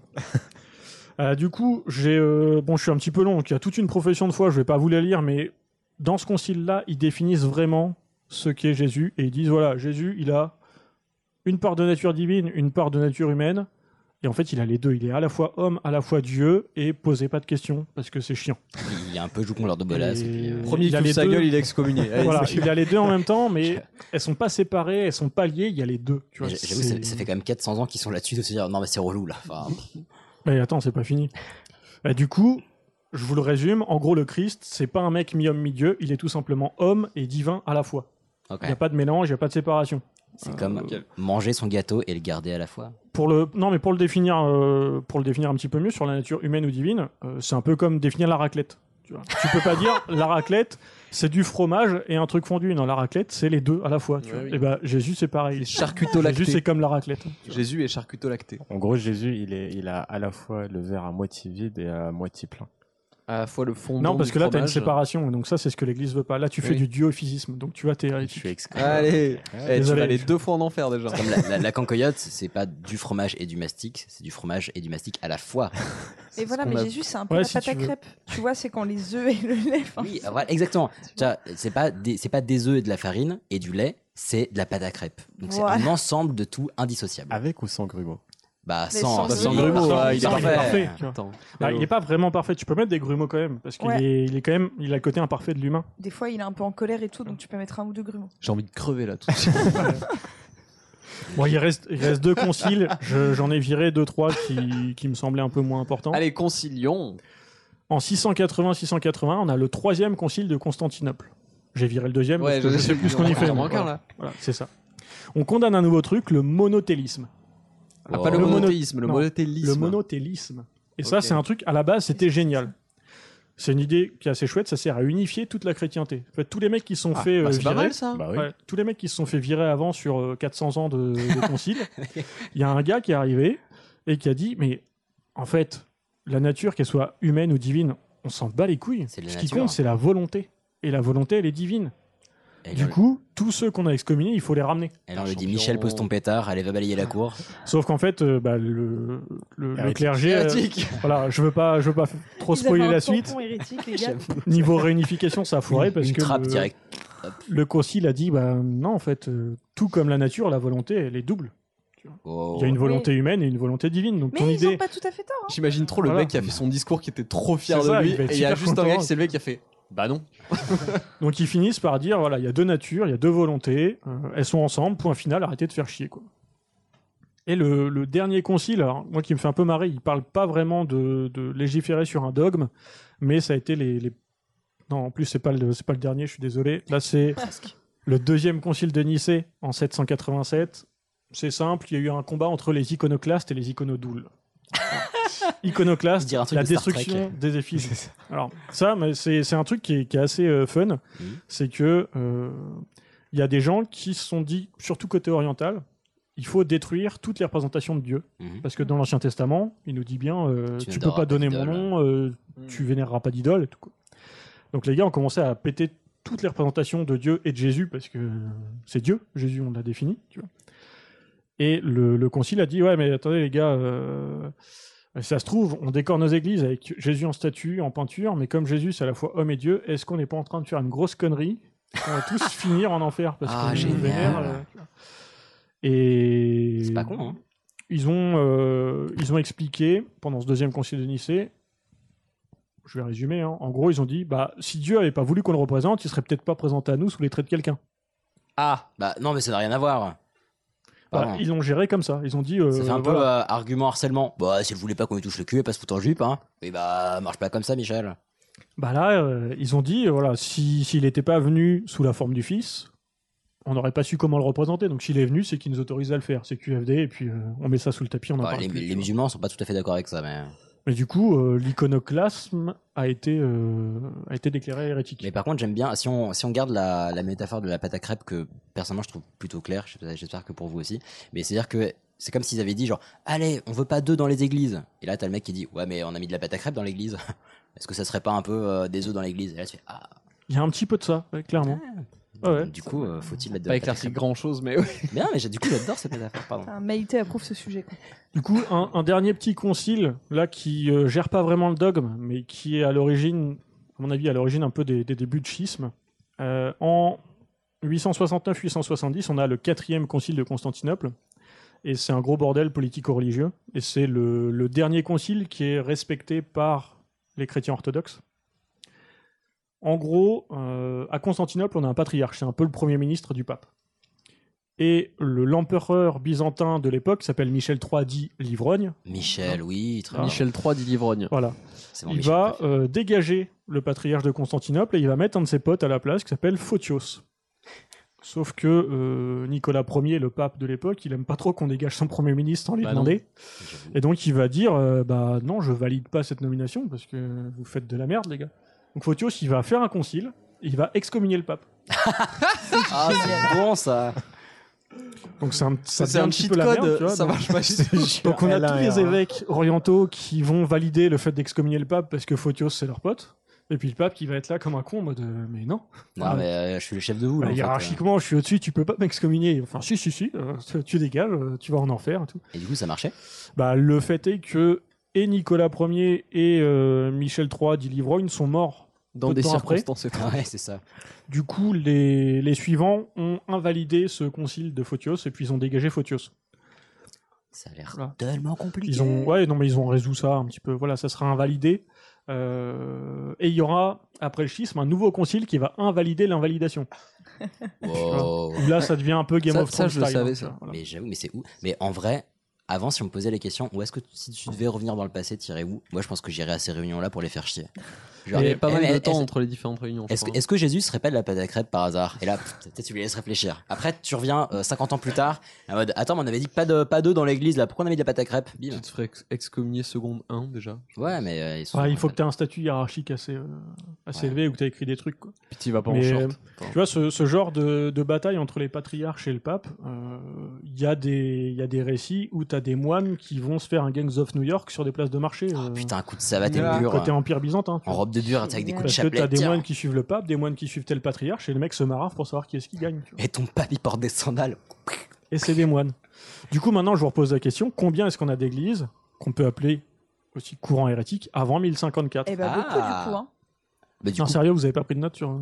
bah, t'as dit que. Non, Mais t'as- Ah, je, oui, je- mais je t'as- déconne. alors, je- alors, T'as pas moi non plus, j'ai pas mentionné pris de tous les notes. conciles, donc Il y en même si on avait avait pas. pris des Eh, notes, c'est on ce que serait j'allais pas tous- dire. voilà. Bim, tu vois qu'on suit. Ah, on écoute tout. Ouais. Non, moi, j'ai. Du coup, euh, il y en a quand même un gros paquet, hein, j'ai pas compté non plus. Mais je vous pose la question centrale pourquoi est-ce qu'on parle pas en Occident d'hérésie avant le Moyen-Âge central Pas parce que on, On se était pas place, d'accord. on se place du point. Ah, après, on parle pas d'hérésie. Ah. Parce qu'on était peut-être pas au courant de tout ça, ça restait pas en Et interne. parce mais- que- encore Il n'y a plus pas tard. vraiment d'église unifiée aussi. Tu te du coup. rapproches, euh, Erwan. Bah ouais, je pense Faites- que c'était consigné en interne, mais Imaginez une il y avait carte. que eux qui étaient au courant. Hum, Et puis placer sur la carte les endroits où sont placés tous les conciles. Nicée, Nicée Constantinople, Éphèse et Chalcédoine. Bah, c'est que c'est que aux alentours de la Grèce et de la Turquie. non C'est que en Turquie. Ouais, c'est ça. ah, C'est que en Turquie actuelle. Ah, Et en fait, entre l'Occident et l'Orient, il y a deux manières de, de- de penser la foi à toute l'époque antique. Euh, côté oriental, on se dit plutôt, en vrai, le divin, qu'est-ce que c'est Et côté occidental, on va se dire, comment est-ce que je peux servir le divin Et le, le questionnement de qu'est-ce que c'est le divin fondamentalement, déjà c'est compliqué, on l'a vu là, hein, c'est pas toujours facile de, de s'imaginer, et de Oui, des réfléchir cratères. à comment on définit le divin. Alors imaginez quand vous êtes convoqué à ce genre de réunion et que les mecs ils parlent tous grec et que vous non, c'est compliqué. J'avoue. Et la plupart des évêques occidentaux, ils parlent pas un mot de grec. Du coup, ils y vont au début pour faire genre, et puis après ils y vont plus. Ah, puis en plus, c'est sans alcool, donc. euh, Du coup, ouais, bah, euh, ça, je sais pas. quand quand t'as des moines qui commencent à se marrer sur les places de marché, à mon avis, les gars, euh, ils ont pris des forces avant. Donc on n'entend pas vraiment parler de ce genre d'hérésie, tout simplement parce que bah, le- l'hérésie arrive pas jusqu'à nous, parce que c'est pas traduit du grec au latin, et les évêques latinistes se bougent même plus pour aller se renseigner sur comment se passent les Ça conciles. se limite à un mec qui s'est fait tèche à couper au cul de, de la réunion, quoi, finalement. C'est un petit peu ça. Ils en sont venus à avoir la flemme de se bouger jusqu'en Turquie pour assister à des réunions dans lesquelles ils comprenaient rien. et c'est pour ça que euh, avant l'an 1000, on parle pas vraiment d'hérésie euh, par chez nous. Je crois que j'aurais fait pareil. Voilà. Top, merci, c'était Eh ouf. ben, carrément, Trop intéressant. super Yes, intéressant. faudra que je le réécoute, en vrai. Ouais, non, mais je- Parce là, que- j'ai j'ai essayé d'être concis. Non, mais c'est je suis hyper quand même intéressant, étalé, mais je sais c'est pas complexe combien. quand on maîtrise pas le sujet. Ouais. Moi, je j'y connais pas grand chose. Faut s'accrocher, mais c'est hyper intéressant. T'aurais Je le pu faire un réécouterai. peu quelques efforts quand même. Et si jamais vous Non, avez alors, des désolé, questions, méchant parce que j'ai pas retenu tous les noms, mais je trouvais ça super clair. Bah, du si- coup, j'ai vraiment tout Ouais, compris et je me. Les je gens suis pourront plutôt poser content. leurs questions sur la Voilà. publication qu'on fera sur les réseaux. Posez les questions, je répondrai, y a pas de souci. Et Je vu, que, serai et vu que tu fais des lives, ils pourront te poser des questions auxquelles tu répondras pendant un Absolument. live. Mais je peux faire un live sur les hérésies antiques. J'en Eh ai ben fait voilà, sur les formidable. hérésies de l'an 1000. euh, je suis chaud. Avec Très bien. Hicham. Avec Michel. ça va être bien. Bon, du Ça coup, va là, être c'est court. pas, là, c'est pas Hicham, c'est Arwan. Euh, ouais, on va faire un petit. Et pourquoi Mais pourquoi tu fais ça, Jack Alors, pourquoi, bon Dieu Pourquoi quoi Bah pourquoi t'as fait ça, quoi Pourquoi tu dis ça Pourquoi Pourquoi faire Pourquoi je suis corrompu Vous savez très bien pourquoi Pourquoi Pourquoi Parce que des bam bam bam bam bam et tac, tac, tac, tac, tac. Pourquoi Pourquoi Pourquoi J'ai hâte de savoir. Pourquoi on dit une chauve-souris Alors qu'elle est pas chauve. Et que c'est pas une chauve. souris. Et que c'est pas une souris. Alors. Ah, c'est vraiment ça ton sujet. Ah. eh oui, c'est vraiment ça mon sujet. Alors, traduction a bold euh, mouse. A Bald mouse, oui, mais c'est c'est pas un Parce animal que- anglais. Je Parce qu'elle s'accroche dans les cheveux et quand t'es chauve, elle peut pas s'accrocher. Ah. Non, théorie intéressante, mais pas du tout. Alors, c'est assez simple. Finalement. Euh, vient de Batman Non plus. Parce que Le c'est un terme lien avec N- Nestorius. Nestorius, oui. Oui, Et- bah en fait, la, et la chauve- Pistorius. la première chauve-souris s'appelait Michel. Elle a été excommuniée. Elle s'est barrée à tire d'aile. Le terme de chauve-souris, ça vient d'une altération d'un terme grec qui est kawa sorix, qui fait aussi un peu nom de gaulois. Euh, Ou de moto japonaise. Kawa de marque de café. de café Kawa Kawa. Ah, le kawa Sorix. J'achèterai pas de café qui s'appelle Sorix. Toujours est-il que ça vient du grec et ça ne voulait pas dire kawa Sorix, ça ne voulait pas dire chauve-souris. Mais ça y ressemble un petit peu. Un peu. Un chouïa. Ça voulait dire chouette souris. Ah. Et ça C'était des chouettes qui souriaient Chouette souris. Alors, c'était pas qu'elles étaient particulièrement sympathiques ou qu'elles souriaient, ça Mais voulait elles dire vivaient la nuit. chouette-souris. Pourquoi En effet, parce que la chouette vit la nuit et une chauve-souris, ça vit la nuit. Jusque-là, ça va. Et du coup, c'est comme une souris de la nuit. Et qu'en effet, ça ressemble quand même une chauve-souris un petit peu à une souris. Sur avec des grosses ailes. Dans le chauve-souris, c'est jamais la partie souris qui m'a choqué, c'était plus la partie chauve, Chauve. parce que ça a généralement des poils. Et, donc. à la base, déjà, quand on dit chauve-souris, c'est une mauvaise traduction, ça viendrait de calvasorix, qui veut dire chouette souris. Donc à la limite, on pourrait dire chouette souris. Mais. Mais la bonne appellation pour ces animaux, vous la connaissez peut-être, c'est chiroptère. Oh, Putain, j'avais pas là. Alors, on va repartir sur du grec, du coup. Chiro. Allez. Qu'est-ce que ça veut dire, Chiro C'est quoi chiro en, gre- en grec Les os. C'est la main. C'est la main. Ah, putain, exactement. chiropracteur. Exactement. Oui, parce que leur- leurs ailes, c'est des mains, c'est ça, non Et ben en fait, ptère, c'est C'est volé, non ptère, c'est les, c'est les ailes en fait. hein. Ouais, voilà. Et donc c'est euh, les. Ah, ils les ont mains avec des ailes pour des mains. Et oui, en effet, les mains, des- les ailes des chauves-souris, ce sont leurs mains finalement, Mmh. avec des doigts très allongés. Donc chiroptère, les mains ailées, on va dire, ce serait l'appellation la plus euh, la plus correcte. Mais ça, ex- enfin, ça explique toujours pas le chauve. Eh ben si, je viens de te T'imagines- dire que c'était Ah, une erreur si, de oui, traduction. T'imagines quand elles applaudissent, ça doit faire 12 ans, franche bordel. hein. En fait, à la base, le terme grec, c'était kawa sorix, qu'on va Kawa. déformer Oui, en oui, calva sorix. Exactement. pourrait faire une marque de moto. Il écoute rien, ce garçon. hein, Mais non, mais il écoute rien, lui, là. Et donc, euh, petite info bonus pour finir, les chiroptères se divisent en deux catégories. Ah, les frugivores. Alors, oui, c'est pas de ces Et catégories-là que je parle. piscicopes. Les micro-chiroptères et les... C'est pour la radio, c'est ça Et c'est- putain, vraiment, c'était les pas chauves-souris très, pas ingénieurs très, du très son. drôle, ça. hein. les micro-chiroptères et les méga-chiroptères. Bah, les petites et les grosses. Bah ouais. Tout Personne. simple que ça. Méga, parce que la plus grosse chauve-souris du monde, elle mesure quand même jusqu'à 2 mètres d'envergure. Non. Ouais, puis elle- C'est et pas puis mal. elle est- elle est une Mais- base, Quand tu- hein. Ah, attends, quand tu dis Mais bien d'envergure, sûr que c'est- non. D'envergure, c'est le wingspan. Oui, voilà. Mais les Le wing- frugivores, là, Non, mais c'est pas. c'est- Elle c'est est pas une frugivore, chauve- la C'est plus pas une grosse. chauve-souris, c'est un vautour, là. Enfin, C'est une chauve-souris. Mais là, tu me parles de Batman, hein, il y a toute une série dessus, c'est bon. Quoi. Mais non, c'est le Acérodon jubatus. Ça vit où que je n'y Ce aille qui- Le Acérodon jubatus, c'est- ça vient des Philippines. C'est préhistorique euh, Ah non, bah, trop Mais tard. par contre, on l'appelle le renard volant des Philippines. Ce qui nous Parce ramène, qu'il est roux. ce Dieu qui merci, nous on a ramène évité au des problème choses initial, chiantes. puisque c'est pas un putain de renard non plus. Euh, mais en effet, il a, il a une robe légèrement euh, rousse, euh, slash euh, D'accord. dorée. Et il a un peu une tête de renard, vous en avez sûrement déjà vu en fait en photo parce que Ah, je ça crois que fait je vois. flipper une chauve-souris de 2 mètres, mais en fait c'est extrêmement mignon quand on voit la tête Non. du truc. Et en plus, ça mange des fruits, enfin vraiment, on est sur, c'est on, excellent. on est sur, sur un renard euh, avec des ailes. Voilà, donc dites chiroptère hein, si vous voulez, dites chouette-souris, mais chauve-souris, vous pouvez utiliser le terme, et ça ne veut putain de rien dire. Bien à vous. Eh Bah, très bien. Merci, très clair. Mmh. Ouais. Très bien. C'était chouette. Ah ouais C'est marrant. ça. Excellent. Allez, fais-nous rire. Allez. Et ça a intérêt à être drôle du coup. Ils savent plus quoi avancer. Mais qu'est-ce que c'est que ce désastre Eh bien, c'est une merveilleuse invention. Ça ne sert à rien. Inventors and inventions have changed our lives of all. Euh, D'après vous, le concours Lépine date de quand 1919. Ouais, ouais. Next. Oh. Ah merde, on doit vraiment donner les dates. Moi, je Non, dirais moi, un pense- peu avant. Un moi. peu avant, Je ouais. dirais euh, 1895. Uh-huh, Hein Moi, je dirais 1908. Moi, je dis 1888, mais c'est juste pour Jack Léventreur. Très bien. Bah, c'était 1901. Ah, voilà. Euh, Mais on est kiff kiff, Ouais, je on est crois. kiff-kiff. Non, je crois que t'as un de moins. Je sais, c'est Mais Camille qui a sinon, gagné. on Elle a s'en gagné fout. quoi Donc, J'ai Que gagné dalle. On revient un tout petit peu. Ah non, en avant. On est en l'an 1900. Les entreprises étrangères commencent à arriver en France et donc les boîtes françaises souffrent de la concurrence, surtout des boîtes allemandes. Le pire, c'est que les boîtes françaises sont mondialement connues pour les qualités et leurs inventivités. Mais ça ne suffit pas. Donc, euh, qu'est-ce qui se passe à votre avis, vu qu'il y a de la concurrence Bah, il faut faire un concours l'épine. e, Espionnage industriel Euh, Pas vraiment. Non. Ah. Euh, on essaie de redoubler de créativité, on essaie de C'est de proposer des faire du choses différentes. protectionnisme, on injecte de l'argent dans les boîtes françaises. Non, non. Il y a juste en fait des vendeurs à la sauvette qui s'installent dans, dans tout Paris. Ah Et surtout euh, dans une petite place que ceux qui habitent à Paris connaîtront probablement, c'est le marché aux fleurs Reine Elisabeth II, bon qui s'appelait pas comme ça à l'époque. Tu m'étonnes. Ah, je sais qu'elle est vieille, mais quand même. Euh, mais donc, c'est- en, en gros, en fait, c'était un peu comme les, les, les reven- les vendeurs à la sauvette qu'on trouve à la Tour Eiffel, euh, où ils revendent des toutes petites Tour Eiffel. euh, sauf que, bah, Ah, c'était pas Mmh. c'est la pour Tour ça Ah, Eiffel. Et là, ils vendaient des petites reines Elisabeth. non, mais bien sûr, c'était pas encore les Tours Eiffel parce qu'elles n'existaient pas. Mais en gros, ils, gen- ils vendaient des petits jouets ou des objets sans valeur. Et ça arrangeait pas du tout les commerçants. Mhm.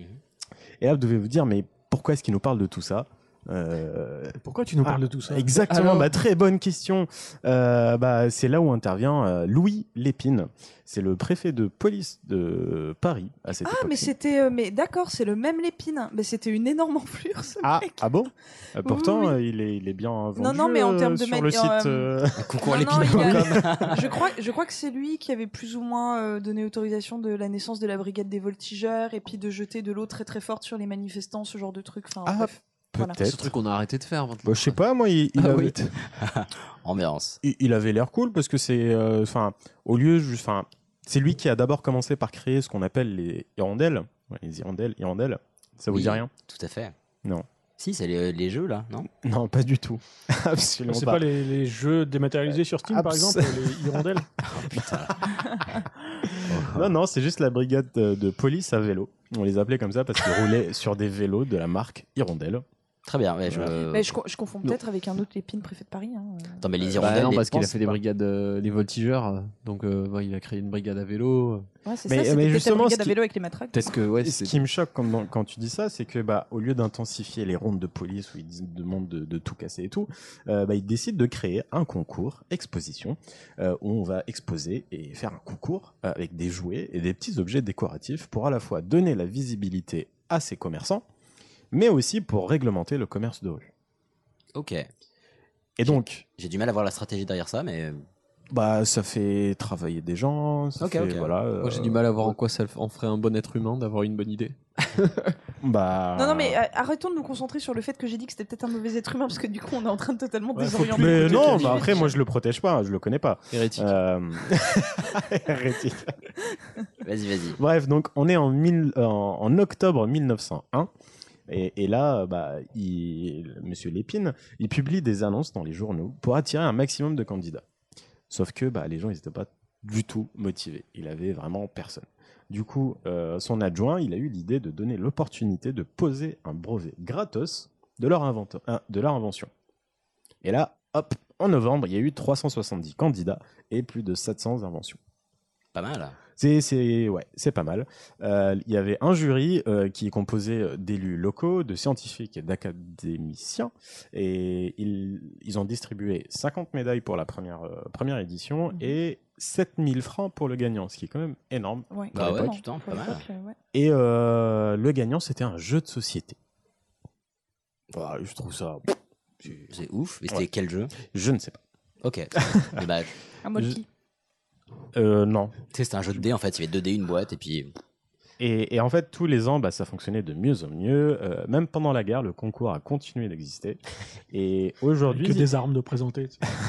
Mais aujourd'hui, si vous voulez y participer, il y a quelques conditions. Il faut déposer votre brevet euh, pour votre invention. mhm. Euh, il faut avoir un prototype ou une maquette sur place pour euh, pouvoir la présenter, du coup. Il faut adhérer à l'association Concours Lépine. Et aujourd'hui, j'ai regardé sur leur site, les prix varient entre 85 euros et 624 euros Waouh. pour adhérer à. à ça, ouais. Mais qu'est-ce qui fait que ça Ouais. varie En fonction de si t'es un particulier ou si t'es une entreprise. D'accord, ok. ou- Voilà. Et je crois qu'il y a cinq euh, prix différents. Bon, bah, pardon, maman, on va pas concourir au concours Lépine hein, Non. tout de suite. euh. Déjà parce qu'on est con. Et, et enfin, euh, attention, hein, parce qu'il y a des champions quand même. Euh, à- à la- et enfin, il faut juste louer son stand euh, du- sur le site ou euh, sur méga fait cher aussi. exposition. Ah, mais c'est une foire d'expo en fait. Ouais. Euh, mais il faut aussi savoir que bah il y a, il y a plein plein plein d'objets qu'on utilise tout, enfin tous les jours peut-être pas, mais aujourd'hui euh, qui ont été découverts grâce au concours Lépine. Est-ce que vous en connaissez Les, quelques-uns euh, les. Je sais plus comment ça. C'est pas les tourillons, du rayon, je sais pas quoi, les trucs qu'on met au bout des lacets de chaussures. Non. Suivant. Ah, bah si, je crois que c'est une invention de Le, ouf. le décapsuleur Non plus. Tire-bouchon. Le robot de cuisine. Non. Le fil à couper le beurre. L'aspirateur. Euh, L'aspirateur, oui, 1923. Oh. Bravo. La pâte à fixe. Euh, bon, on va s'arrêter là. La guerre. Donc, en 1901, il y a le mouchoir en papier, qui, a- Ok, qui avant n'existe pas. Merci la planète. Euh, voilà, qui a été commercialisé par Kleenex 23 ans plus tard. Euh, mais c'est la première idée venait de, de ce concours-là. En 1912, il y a eu le lave-vaisselle. En 1919, le stylo bi, donc le bic. Ah putain, j'avoue, génie. Le- en 1921, le fer à repasser à vapeur. Mhm. Euh, donc en 1923, l'aspirateur. 1928, le four électrique. En 1948, la lentille de contact. Oh, Putain, mon dieu. Ah oui. Ouais. Euh, en 1952, la cocotte minute. Et en 1956, le jeu de société, les 1000 bornes. Non. Pas mal. Génial. Mais Mais bien il- que t'es dans le même concours, euh, J'aime l'aspirateur, pas. Et l'anti-contact. le Et de l'anti-contact contact et le mille bornes. Euh, Je sais pas duquel on pourrait se passer de nos jours. Le, le pacemaker et les petits chevaux. Allez. Mais j'ai trouvé aussi des inventions, on va pas se mentir, de merde. Euh, Il y a un- Est-ce que quelqu'un a dit Chinogu C'est mais non parce que le but c'était de se faire commercialiser. Eh, Non, mais ils l'ont breveté de toute façon, donc ça ne peut pas aussi. être. euh, Shinogu. Donc euh, il y a un sac de plage deux en un qui fait à la fois sac à dos et serviette de plage. Pourquoi pas Mais du coup, le problème, c'est qu'une fois que c'est mouillé, bah, tu peux rien mettre dedans. quoi. C'est vrai. pas pratique. Euh, Il y a une coupelle qui se clipse sur votre boisson, genre un gobelet de, un gobelet de café, une canette ou un verre, Mhm. qui vous permet de tenir à une seule main votre boisson et votre nourriture dans le bol. C'est nul. Et c'était euh, cette année, en 2019. Euh, Mais on appelle ça des tapas, ça existe depuis très longtemps. Non, mais en gros, c'est un truc que tu rajoutes à ton mug et Ouais. comme ça, t'as- comme tu- si tu mettais une étagère à ton mug, quoi. Et le truc, c'est que si tu euh, Comme veux- si tu mettais une assiette dessus. Ouais, Comme- exactement. ce qui fait que- Comme des- comme des tapas, tu vois. Tu vas boire dans ton truc. euh, Bah, t'es obligé d'en retirer le Ouais, truc. voilà. voilà. Bah Donc, ouais, c'est- comme- ça sert à comme rien. des tapas. Euh, Pas tous espagnols, hein. Il y a un ancien truc, je crois que c'était en 1940 et quelques, je sais plus, c'était la serrure anti-effraction atomique. Euh, quoi C'est le tu atomique. regardes dedans, ça fait une fusion En gros, nucléaire ouais, et ça te crève l'œil. S'il y a quelqu'un qui essaye de forcer la serrure, bah. boum. C'est non, c'est pas, c'est pas- c'est pas vrai. Je te jure que si. ton appartement, il explose. immédiatement. J'ai vu une vidéo de Lina où il montre le gars mort. non, mais enfin, c'est- c'est c'est débile, c'est complètement débile. Ah, mais partage le truc, ça va être trop bien. Pour toi, Camille, euh, qui est photosensible, en 1957 a été inventé les cils ombrelles. Ah. C'est- Il me faut ça. c'est Les cils- des- les- c'est les cils des- parapluies, c'est En énorme. fait, c'est Il des me faut ça. fossiles et je cite indéfrisables et ininflammables qui protégeront vos yeux des rayons trop brûlants. Oh, mais ils sont marteaux, ces vache. fossiles. Euh, sinon, il y a une autre invention cette fois euh, pour nos amis Pim Pam Poum, c'est la cravate, la cravate magnétique. Il suffit juste de mettre le premier bouton de la chemise avec une matière bah, qui est aimantée et Ah. hop, pas besoin de faire Mmh. de nœud. Alors, c'est plutôt malin, par contre, aux aéroports, ça fait chier, quoi. C'est ouais, j'avoue. Et puis tu vas déma- dématini- démagnétiser pardon, ton téléphone, euh, ta clé USB, ta carte d'accès. Et puis ça manque de style, bordel. Mais qu'est-ce que le style pour la pratique Et du coup, euh, il y a Toi, les- tu vas porter des crocs dans pas longtemps. Euh, les gagnants de l'édition 2019. Euh, Ah. Il y a Xtag, c'est une application pour les, les intolérants alimentaires. Euh, c'est un prix décerné par Monseigneur Macron lui-même. Il suffit de scanner connais le, le QR code sur l'emballage et hop, on sait s'il y a un aliment auquel on est allergique. Donc, Je trouve ça pas mal, mais bon. Euh, Ouais, ça existe depuis plusieurs années déjà, sous d'autres noms. Mais ça n'a pas été passé au lépine. Voilà. Euh, Il y a le fauteuil handicapé tout terrain. Ah, mais ça, je trouve ça ouf. Génial. C'est génial. C'est un fauteuil roulant. Bah, enfin, Ah, celui qui un peut monter les 4x4, escaliers quoi. et tout, là. Ouais, ça, c'est trop bien, ça. impressionnant. Euh, Trop, Il trop permet bien. de franchir tous les obstacles, euh, genre euh, les trottoirs, les escaliers, mais aussi stéréotypes. les pentes. C'est bien, ça va Tous permettre les- à toutes les administrations de ne pas respecter la loi en adaptant. euh, Mais ouais, même les voilà les Leurs pentes qui accès. sont pas adaptées au PMR. Ah, On est en train euh, de parler à la RATP là Non Non, pardon, excusez-moi. Mais euh, ouais, je suis pas sûr que ça a été testé sur les trottinettes électriques encore. euh, Ah non, l'enfer. Tu sais, tu vois le mec en fauteuil roulant sur une trottinette électrique. Euh, donc tiens, bah, en parlant de trottinette, euh, il y a. En même temps, ça va pas lui couper les jambes, quoi, ça. Je, je vais vous présenter le, euh, Simone. Laquelle Bah, Là, j'ai très, très peur. Continue ta phrase. Il y en a C'est- plusieurs. C'est une trottinette ultra compacte qui, une fois pliée, elle fait la taille d'une feuille A4. Ça s'appelle des rollers, Michel. Non, mais enfin. après, A4 aussi en, en surface, hein, pas en. Ok. en- parce que sinon, c'est. très très fin. Et elle pèse pas plus de, de, de 3 kilos. Yes, La une feuille... feuille de 3 kilos en plomb. Mais elle n'est pas encore électrique, mais ses créateurs sont en train de travailler. Le truc, c'est thermique. Rien que la batterie, ça fait plus de 3 kilos, donc déjà. Il y a le, aussi le drone anti-incendie. Euh, J'aurais aimé faire une blague sur Notre-Dame, mais bon, too soon. Euh, il y a le lampadaire C'est un purifi- chanteur d'oreille tout soon. Quoi Non. Il y a le lampadaire purificateur d'air. Il est équipé d'un capteur solaire, donc pas besoin de câble électrique. Et en plus, à l'intérieur, il y a un système de filtre au charbon qui permet de retenir 99,97% des patricules. Et en ce temps. Particules, de- je pense, mais. euh. de- J'ai dit quoi Patricules. Ça, c'est dans Bob l'éponge. J'ai eu un doute au début, je me disais, c'est Ah, quoi les les particules particules, je suis désolé, je suis fatigué. Non, mais très et bien. en plus de ça, en temps euh, que cette canicule de merde, il est équipé, équipé d'un brumisateur. Ah, Le truc le moins gaspillage d'eau, que ce très soit, bien. Ouais, le euh, truc le moins écolo de la Terre, quoi. Bah, si, quand Et il on pleut, parle de tu ton retiens, ventilo ou pas Et puis bah, mais là, sur tous les putains de lampadaires. mais non, c'est éco- c'est bah, tu- c'est un c'est truc de à mettre chez l'eau toi. euh, quand il pleut, quoi. Ouais, en été. Non, mais En ça, canicule, ça, ouais, ouais. ça en magazine. Bref, euh, félicitations Flavianet. Et la médaille d'or a été donnée euh, à Opoly. C'est un accessoire malinx qui permet de changer sa couette facilement. C'est deux Oui, crochets. j'ai vu T'as ça. essayé de caler un malinx, le lynx, ouais, c'est ça je- ouais, je sais J'ai pas vu pourquoi. ça. Euh, Oh là là, on vieillit. hein. Je trouve ça ouf que ça gagnait. Euh, ouais, c'est deux crochets que tu mets sur ta porte et qui permet de retenir ta couette. Et toi, après, tu viens avec les coins de. de- Ouais, en de gros, ton- c'est des, c'est des crochets que t'as. Ouais, enfin, mais si que on a t'as- vu la même vidéo, c'est absolument pas pratique du tout. En fait, je le suis Ah, mec, il tout à galère fait de ouf d'accord. avec son Alors, Je, truc. je vais, je vais décrire rapidement. Donc, effectivement, ce que tu disais, tu mets les crochets sur la porte, comme ça, ça accroche. Après, il y a des pinces, donc tu peux pincer ta couette. Et après, tu as juste à, pfft, là, comme si tu rhabillais ta couette, globalement. C'est ça. Et, euh, et j'avoue, ça fait quand même beaucoup d'investissement. Alors que si tu vas faire la taupe dans ta couette, euh, bon, tu te démerdes au final. Voilà. Alors, Moi, j'ai essayé ces crochets-là pour euh, poser des questions à un, un supposé hérétique. Ça marche très très bien. mieux qu'avec Ah, les couettes. Ah, Monsieur connaît le terme, posez la question. Deux crochets, une raquette de ping-pong et une aiguille. On va très loin. Et je vais finir avec une information complètement inutile, mais qui me tient à cœur. Hier, Le- j'ai mangé un- Je vais Non. bien. le 27 avril 1991, donc la date de mon anniversaire. Oui, oui, bravo. on Bonne Euh, année. a inventé Ichouchou Non. Ouais, Merci Paris La Poste a mis en place un timbre pour fêter le 90e anniversaire du concours. En gros, vous savez quand me donner des cadeaux. Très Ah, c'était vraiment juste pour ça, parce que je me disais, tiens, c'est pas ouf comme chute Oui, finalement. oui, bah, je pensais que ton anniversaire est plus classe que le fait qu'il y ait un timbre en fait. Bah, c'est mon anniversaire. Point, Ah, point, bah, point. bon anniversaire. Bon anniversaire. C'est pas aujourd'hui, du coup. La bon, fête, allez, c'est ça. Camille, sauve-nous. Pleinement. Elle a une culotte. Veuillez ôter votre culotte. Est-ce que vous échangez vos sous-vêtements maintenant Vous baissez votre short, s'il vous plaît, monsieur Lebowski.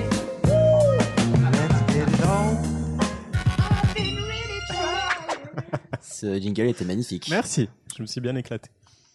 Et donc moi, je vais vous parler donc du sous-vêtement masculin, parce que euh, si on faisait le féminin, on n'aurait pas le temps de, de- de- de tout faire, donc ce sera, Je me poserai trop de questions.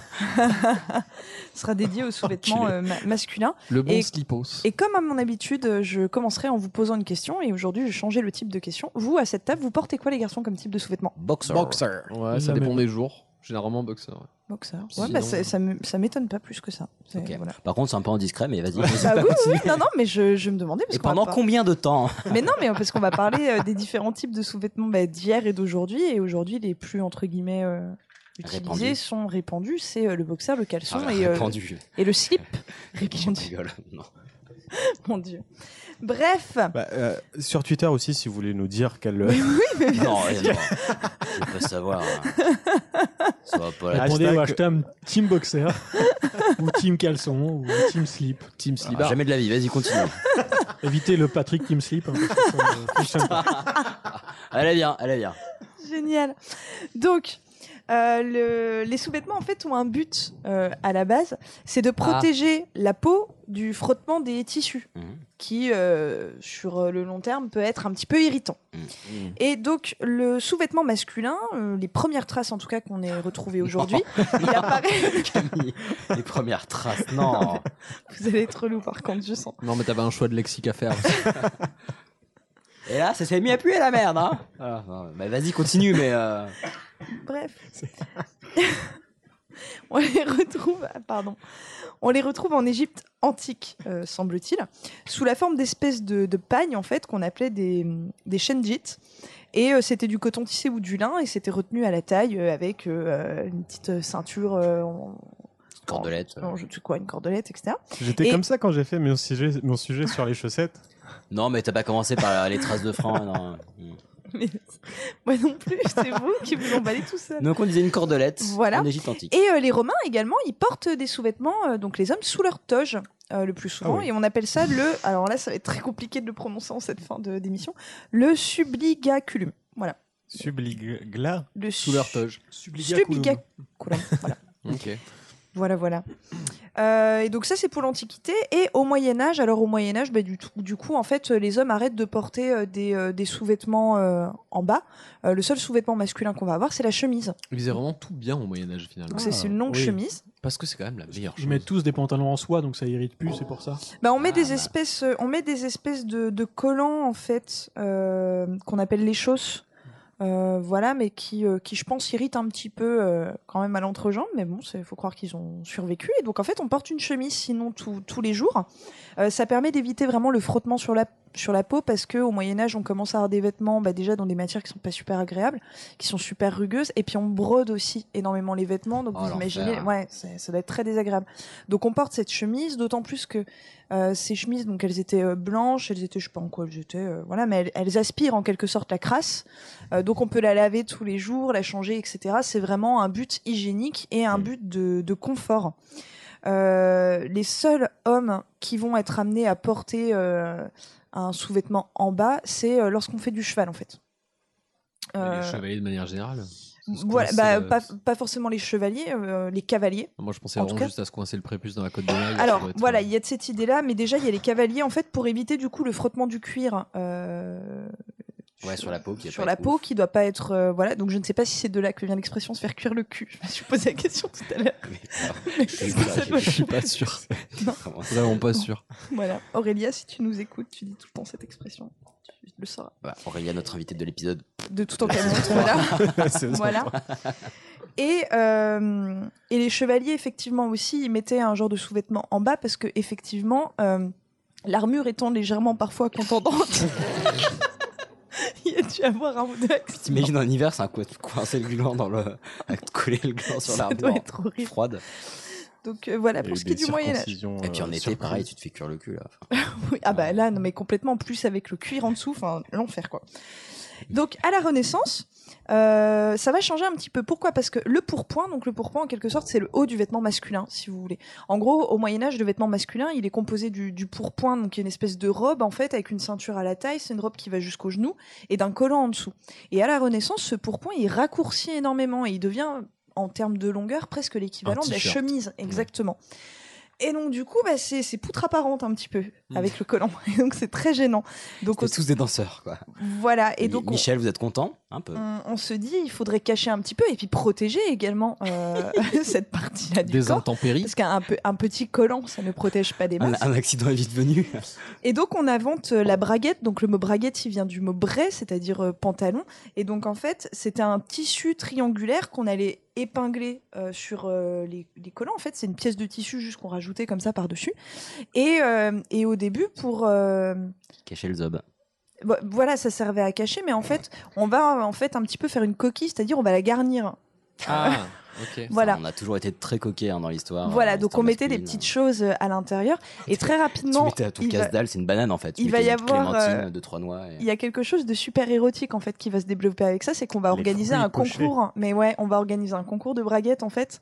Mais c'est un truc de dingue. Si vous tapez euh, portrait euh, Concours de François braguettes. Ier, Ouais. Henri VIII, Ou juste- Henri III, vous allez voir, ils se faisaient du coup les braguettes mais les plus grosses du monde Mm. quoi. Et euh, parfois même on y mettait des petites clochettes comme ça quand t'allais au bal, la femme elle t'entendait arriver, t'avais tes clochettes et plus t'avais une grosse braguette, plus t'étais viril, plus t'étais puissant. Mais c'est- c'est énorme ce qui se faisait. C'est- Est- Ah. Est-ce voilà. que les auditeurs auditrices peuvent nous envoyer leurs euh, photos de braguettes préférées, s'il vous plaît Pas les vôtres, pas les vôtres, historiques. Voilà, un petit concours des braguettes que vous allez euh, arriver à trouver sur le net. Et c'était c'était vachement ornementé en fait parce qu'on on pouvait mettre euh, de la petite dentelle, on pouvait mettre euh, tac, tac, piquer des petites fleurs dedans. on était Ah, plus coquets, quand même. Il y avait un, un système de petits lassages. euh, comme ça, quand on voulait faire pipi à cheval, en fait, sans descendre et enlever et tout, bah là, on va Sans inventer- descendre du cheval. Mais oui, il y avait un système de lacets, donc il y avait des boutonnières avec un lacet, tac, on pouvait délacer la braguette et pouf, on pouvait faire pipi à cheval. Putain, mais ton cheval, il devait être deg. Bah le pauvre cheval, oui, ça c'est sûr. hein. Mais euh, voilà. Non, mais attends, mais euh, réussir à pisser assez loin du cheval pour pas le pisser dessus. Mais bon, excuse-moi, détail technique. Mais il y a- il y a pas de souci. Il n'y avait pas aussi euh, des histoires de bonbons Si, si, si, mais là, là on est vraiment dans ça. c'est- Si, si, mais ça, c'était à l'époque où je faisais une visite guidée qui s'appelait Oui. Paris érotique, qui était très peu recommandable. Mais, si, euh, elle était très bien. Ah, Elle était très bien. mais en gros, si, si, euh, les, euh, les, les, les, les hommes euh, à, à la cour de François Ier, ça arrivait qu'ils se mettent des petits bonbons euh, au chaud sous, sous les testicules et qu'à la fin du bal, ils l'offraient à. Oh non Alors, crush Voilà, alors crush en disant regarde ce que j'ai gardé au chaud pour Pourquoi toi, tu- euh, pourquoi dans tu ma vou- mycose. Pourquoi tu voudrais Frac. manger du bonbon à la tub Oh, Mais je sais pas. Voilà. Horrible. Bref, et donc Tu à la veux un Rena- chocobon, Elias Ah, vous me dégoûtez, vas-y, continue. Et à la Renaissance, du coup, à part cette coquille euh, cache-sexe qui concerne que les riches, hein. Ah le, bah le oui, pauvre oui. n'a pas ça, hein. Euh, bah en fait, on reste à poil sous la chemise. Et c'est de là que vient l'expression, et là, c'est pas une blague, être comme cul et chemise, en fait. Parce que du coup, euh, voilà, il y avait rien entre Ça se sa chemise et son touche. cul, Ouais, quoi. ouais. Voilà, donc ça Ah. fait sens, en fait. Voilà. Ensuite, à l'époque moderne, donc là, je vous parle plus euh, Louis XIV, Louis XV, Louis XVI, château de Versailles, bam, bam, bam. Euh, là, on est, euh, on- c'est la période de ce qu'on appelle la culotte. Donc, qui n'a rien à voir avec la culotte qu'on porte. sans culotte, en euh, fait, c'est des actuellement. pantalons.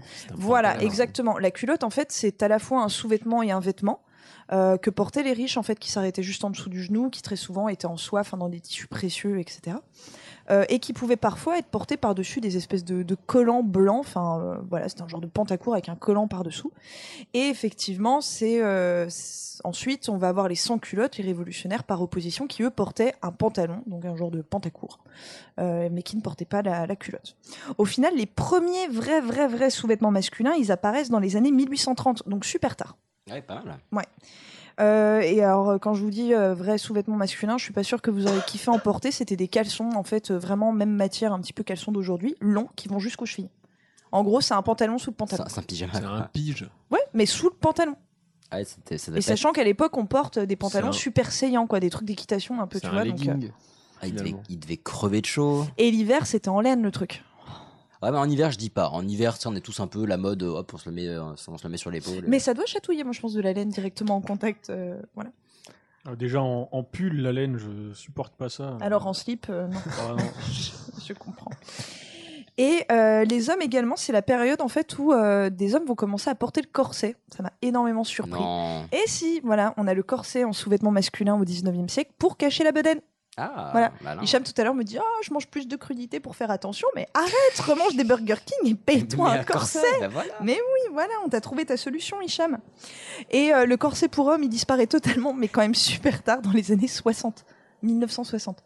Ah putain, oui. Mais pas ouais, mal. donc jusque dans les années 60, il Ouais, y a des ouais. Ah, mecs qui se sont achetés des corsets quand même, c'est complètement dingue, alors il y que les avait femmes du- arrêtent d'en porter depuis les années euh, 1910. Oh, bah, je pense qu'il y en a encore quelques-uns qui achètent des corsets, mais je pense qu'on est sur un autre sujet là. Oui, là, on est sur un autre, euh, tout à fait. Une autre fois. Oh, puis c'est remplacé par les ceintures abdominales, là, tu, tu Mm. veux pour cacher et tout. C'est ça, on a juste changé le nom et dit que c'était pour le mal de dos, mais. Et dans les années 1870, on décide de raccourcir ce, ce- ce putain de caleçon. Donc on, se met quand même, on met quand même 40 ans à réaliser que ça doit pas être confortable d'avoir un sous-vêtement qui va jusqu'aux chevilles.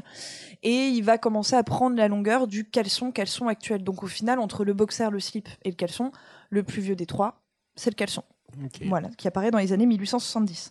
En 1906 apparaît le slip. Et là, je vous parle vraiment du slip, euh, le, le vrai, quoi, le moule bijou, le vrai slip. Voilà. Et il est destiné aux sportifs. Bah, logique. Eh. Voilà, le slip. De quoi, Mhm. pourquoi Je sais pas. je- Bah, non, non. Euh, C'est-à-dire qu'au début, on peut les- on peut l'acheter en fait que euh, dans Décathlon. euh, les, les boutiques, euh, voilà, les boutiques de sport ou euh, dans les magazines par correspondance, de vente par correspondance euh, sportive. Il va se démocratiser néanmoins dans les années 1930. euh, et il va même carrément faire une grosse grosse concurrence au caleçon euh, parce que en fait, enfin, on raconte que ce serait très très lié au crash boursier justement de 1929, tu vois Mhm. comme quoi. Moins de on en- tissu, on hein. Ah, moins n'en avait cher. jamais parlé de ce truc-là, mais voilà parce que c'est beaucoup plus économique à produire. Ah, malin, Tout je simplement. cette hein, Et donc, euh, du coup, c'est plus petit. Les matières pour faire le slip par rapport au caleçon, c'est beaucoup moins onéreux. il y a Donc, moins euh, de on va se matière. mettre à fabriquer euh, des slips en grande quantité.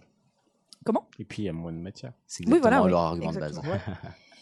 Et en 1918, on a un certain Étienne Valton, qui Ah. euh, est euh, le fils de Monsieur Petit Bateau, de la marque Petit Bateau. Ah oui. Voilà, euh, qui va inventer euh, à Troyes euh, la première culotte euh, unisexe. Et euh, le moustique est là. Voilà, je vous le dis parce que vous le cherchez depuis tout à l'heure. Le moustique est là. Mais tu c'est peux ce que j'ai l'éclater montré sur du ton doigt. mur Ah, blanc, je ça pense- fera une trace. voilà, je pense que les auditeurs sont très contents de le savoir. Voilà, non mais je le dis parce que depuis tout à l'heure, vous faites la guerre aux moustiques. Et, je propose de continuer sur les Petit slips. Très bien. Donc il y a le, il invente les slips petits bateaux qui sont unisexes, Hmm. euh, qui sont en coton blanc. Euh, pourquoi en coton Parce que c'est facile à faire bouillir. Du coup, à... Ah Oui, effectivement, c'est facile à traiter, quoi. Exactement, pour des questions d'hygiène.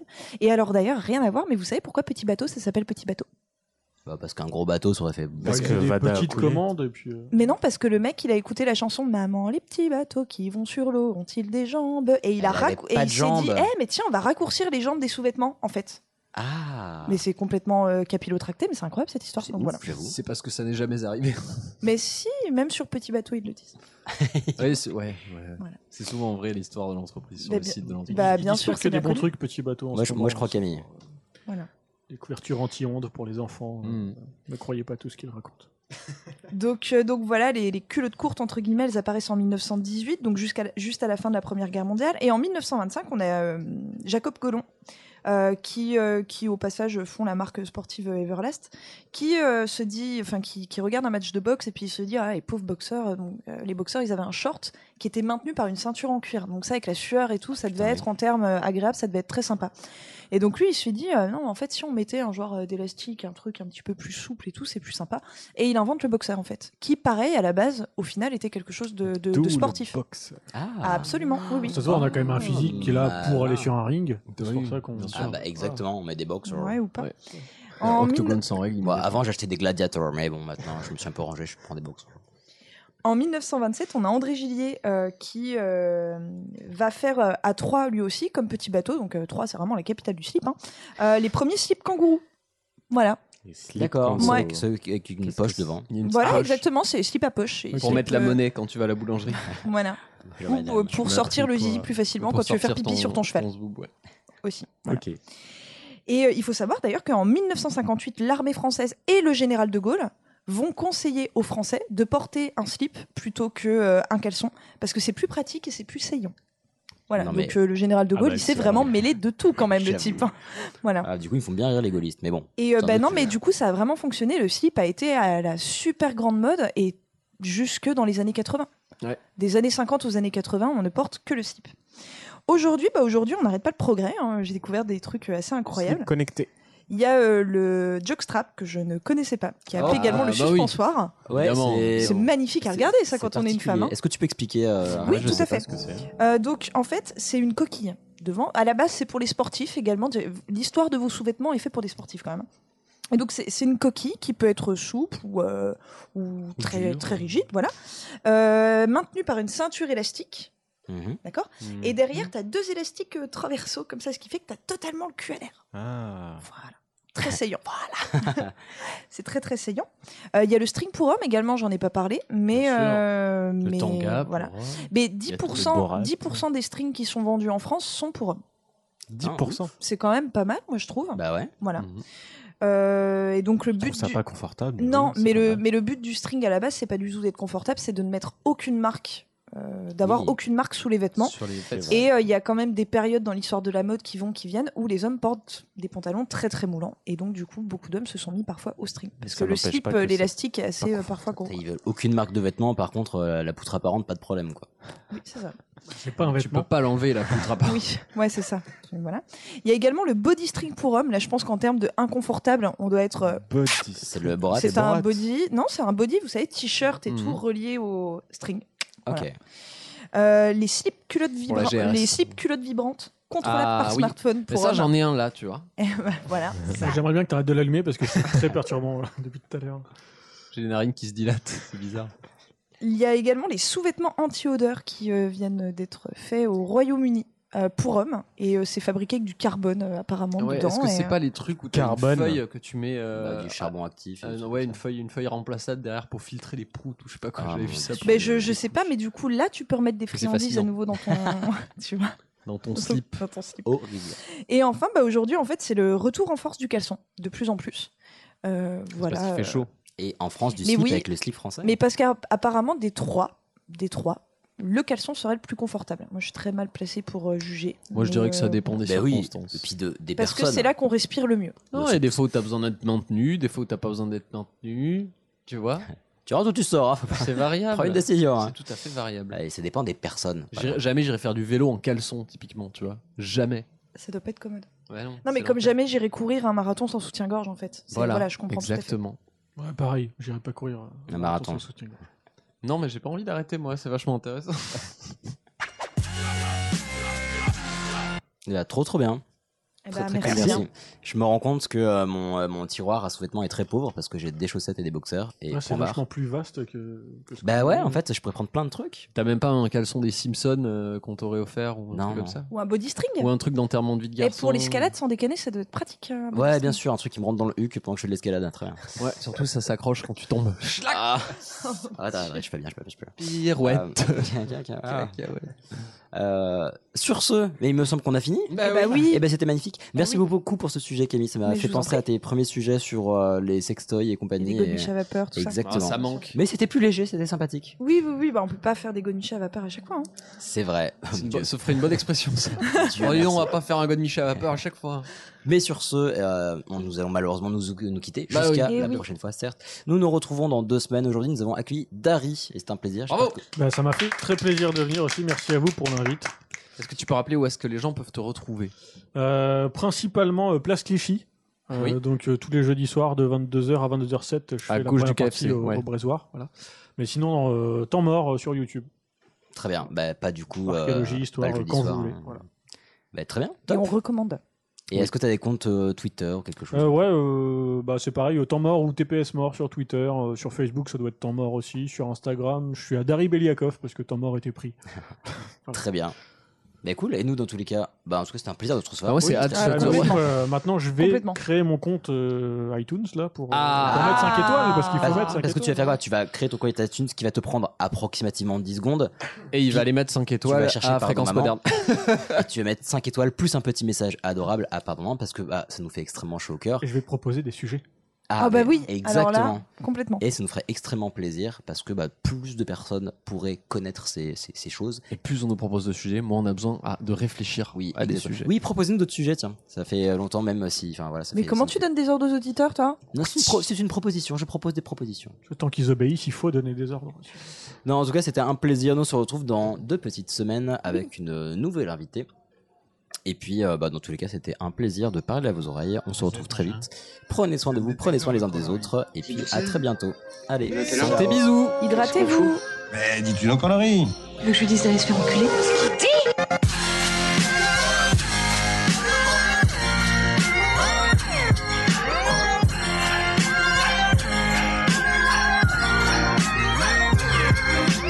Vulgaire Je trouve ça vulgaire Oui, je trouve ça vulgaire.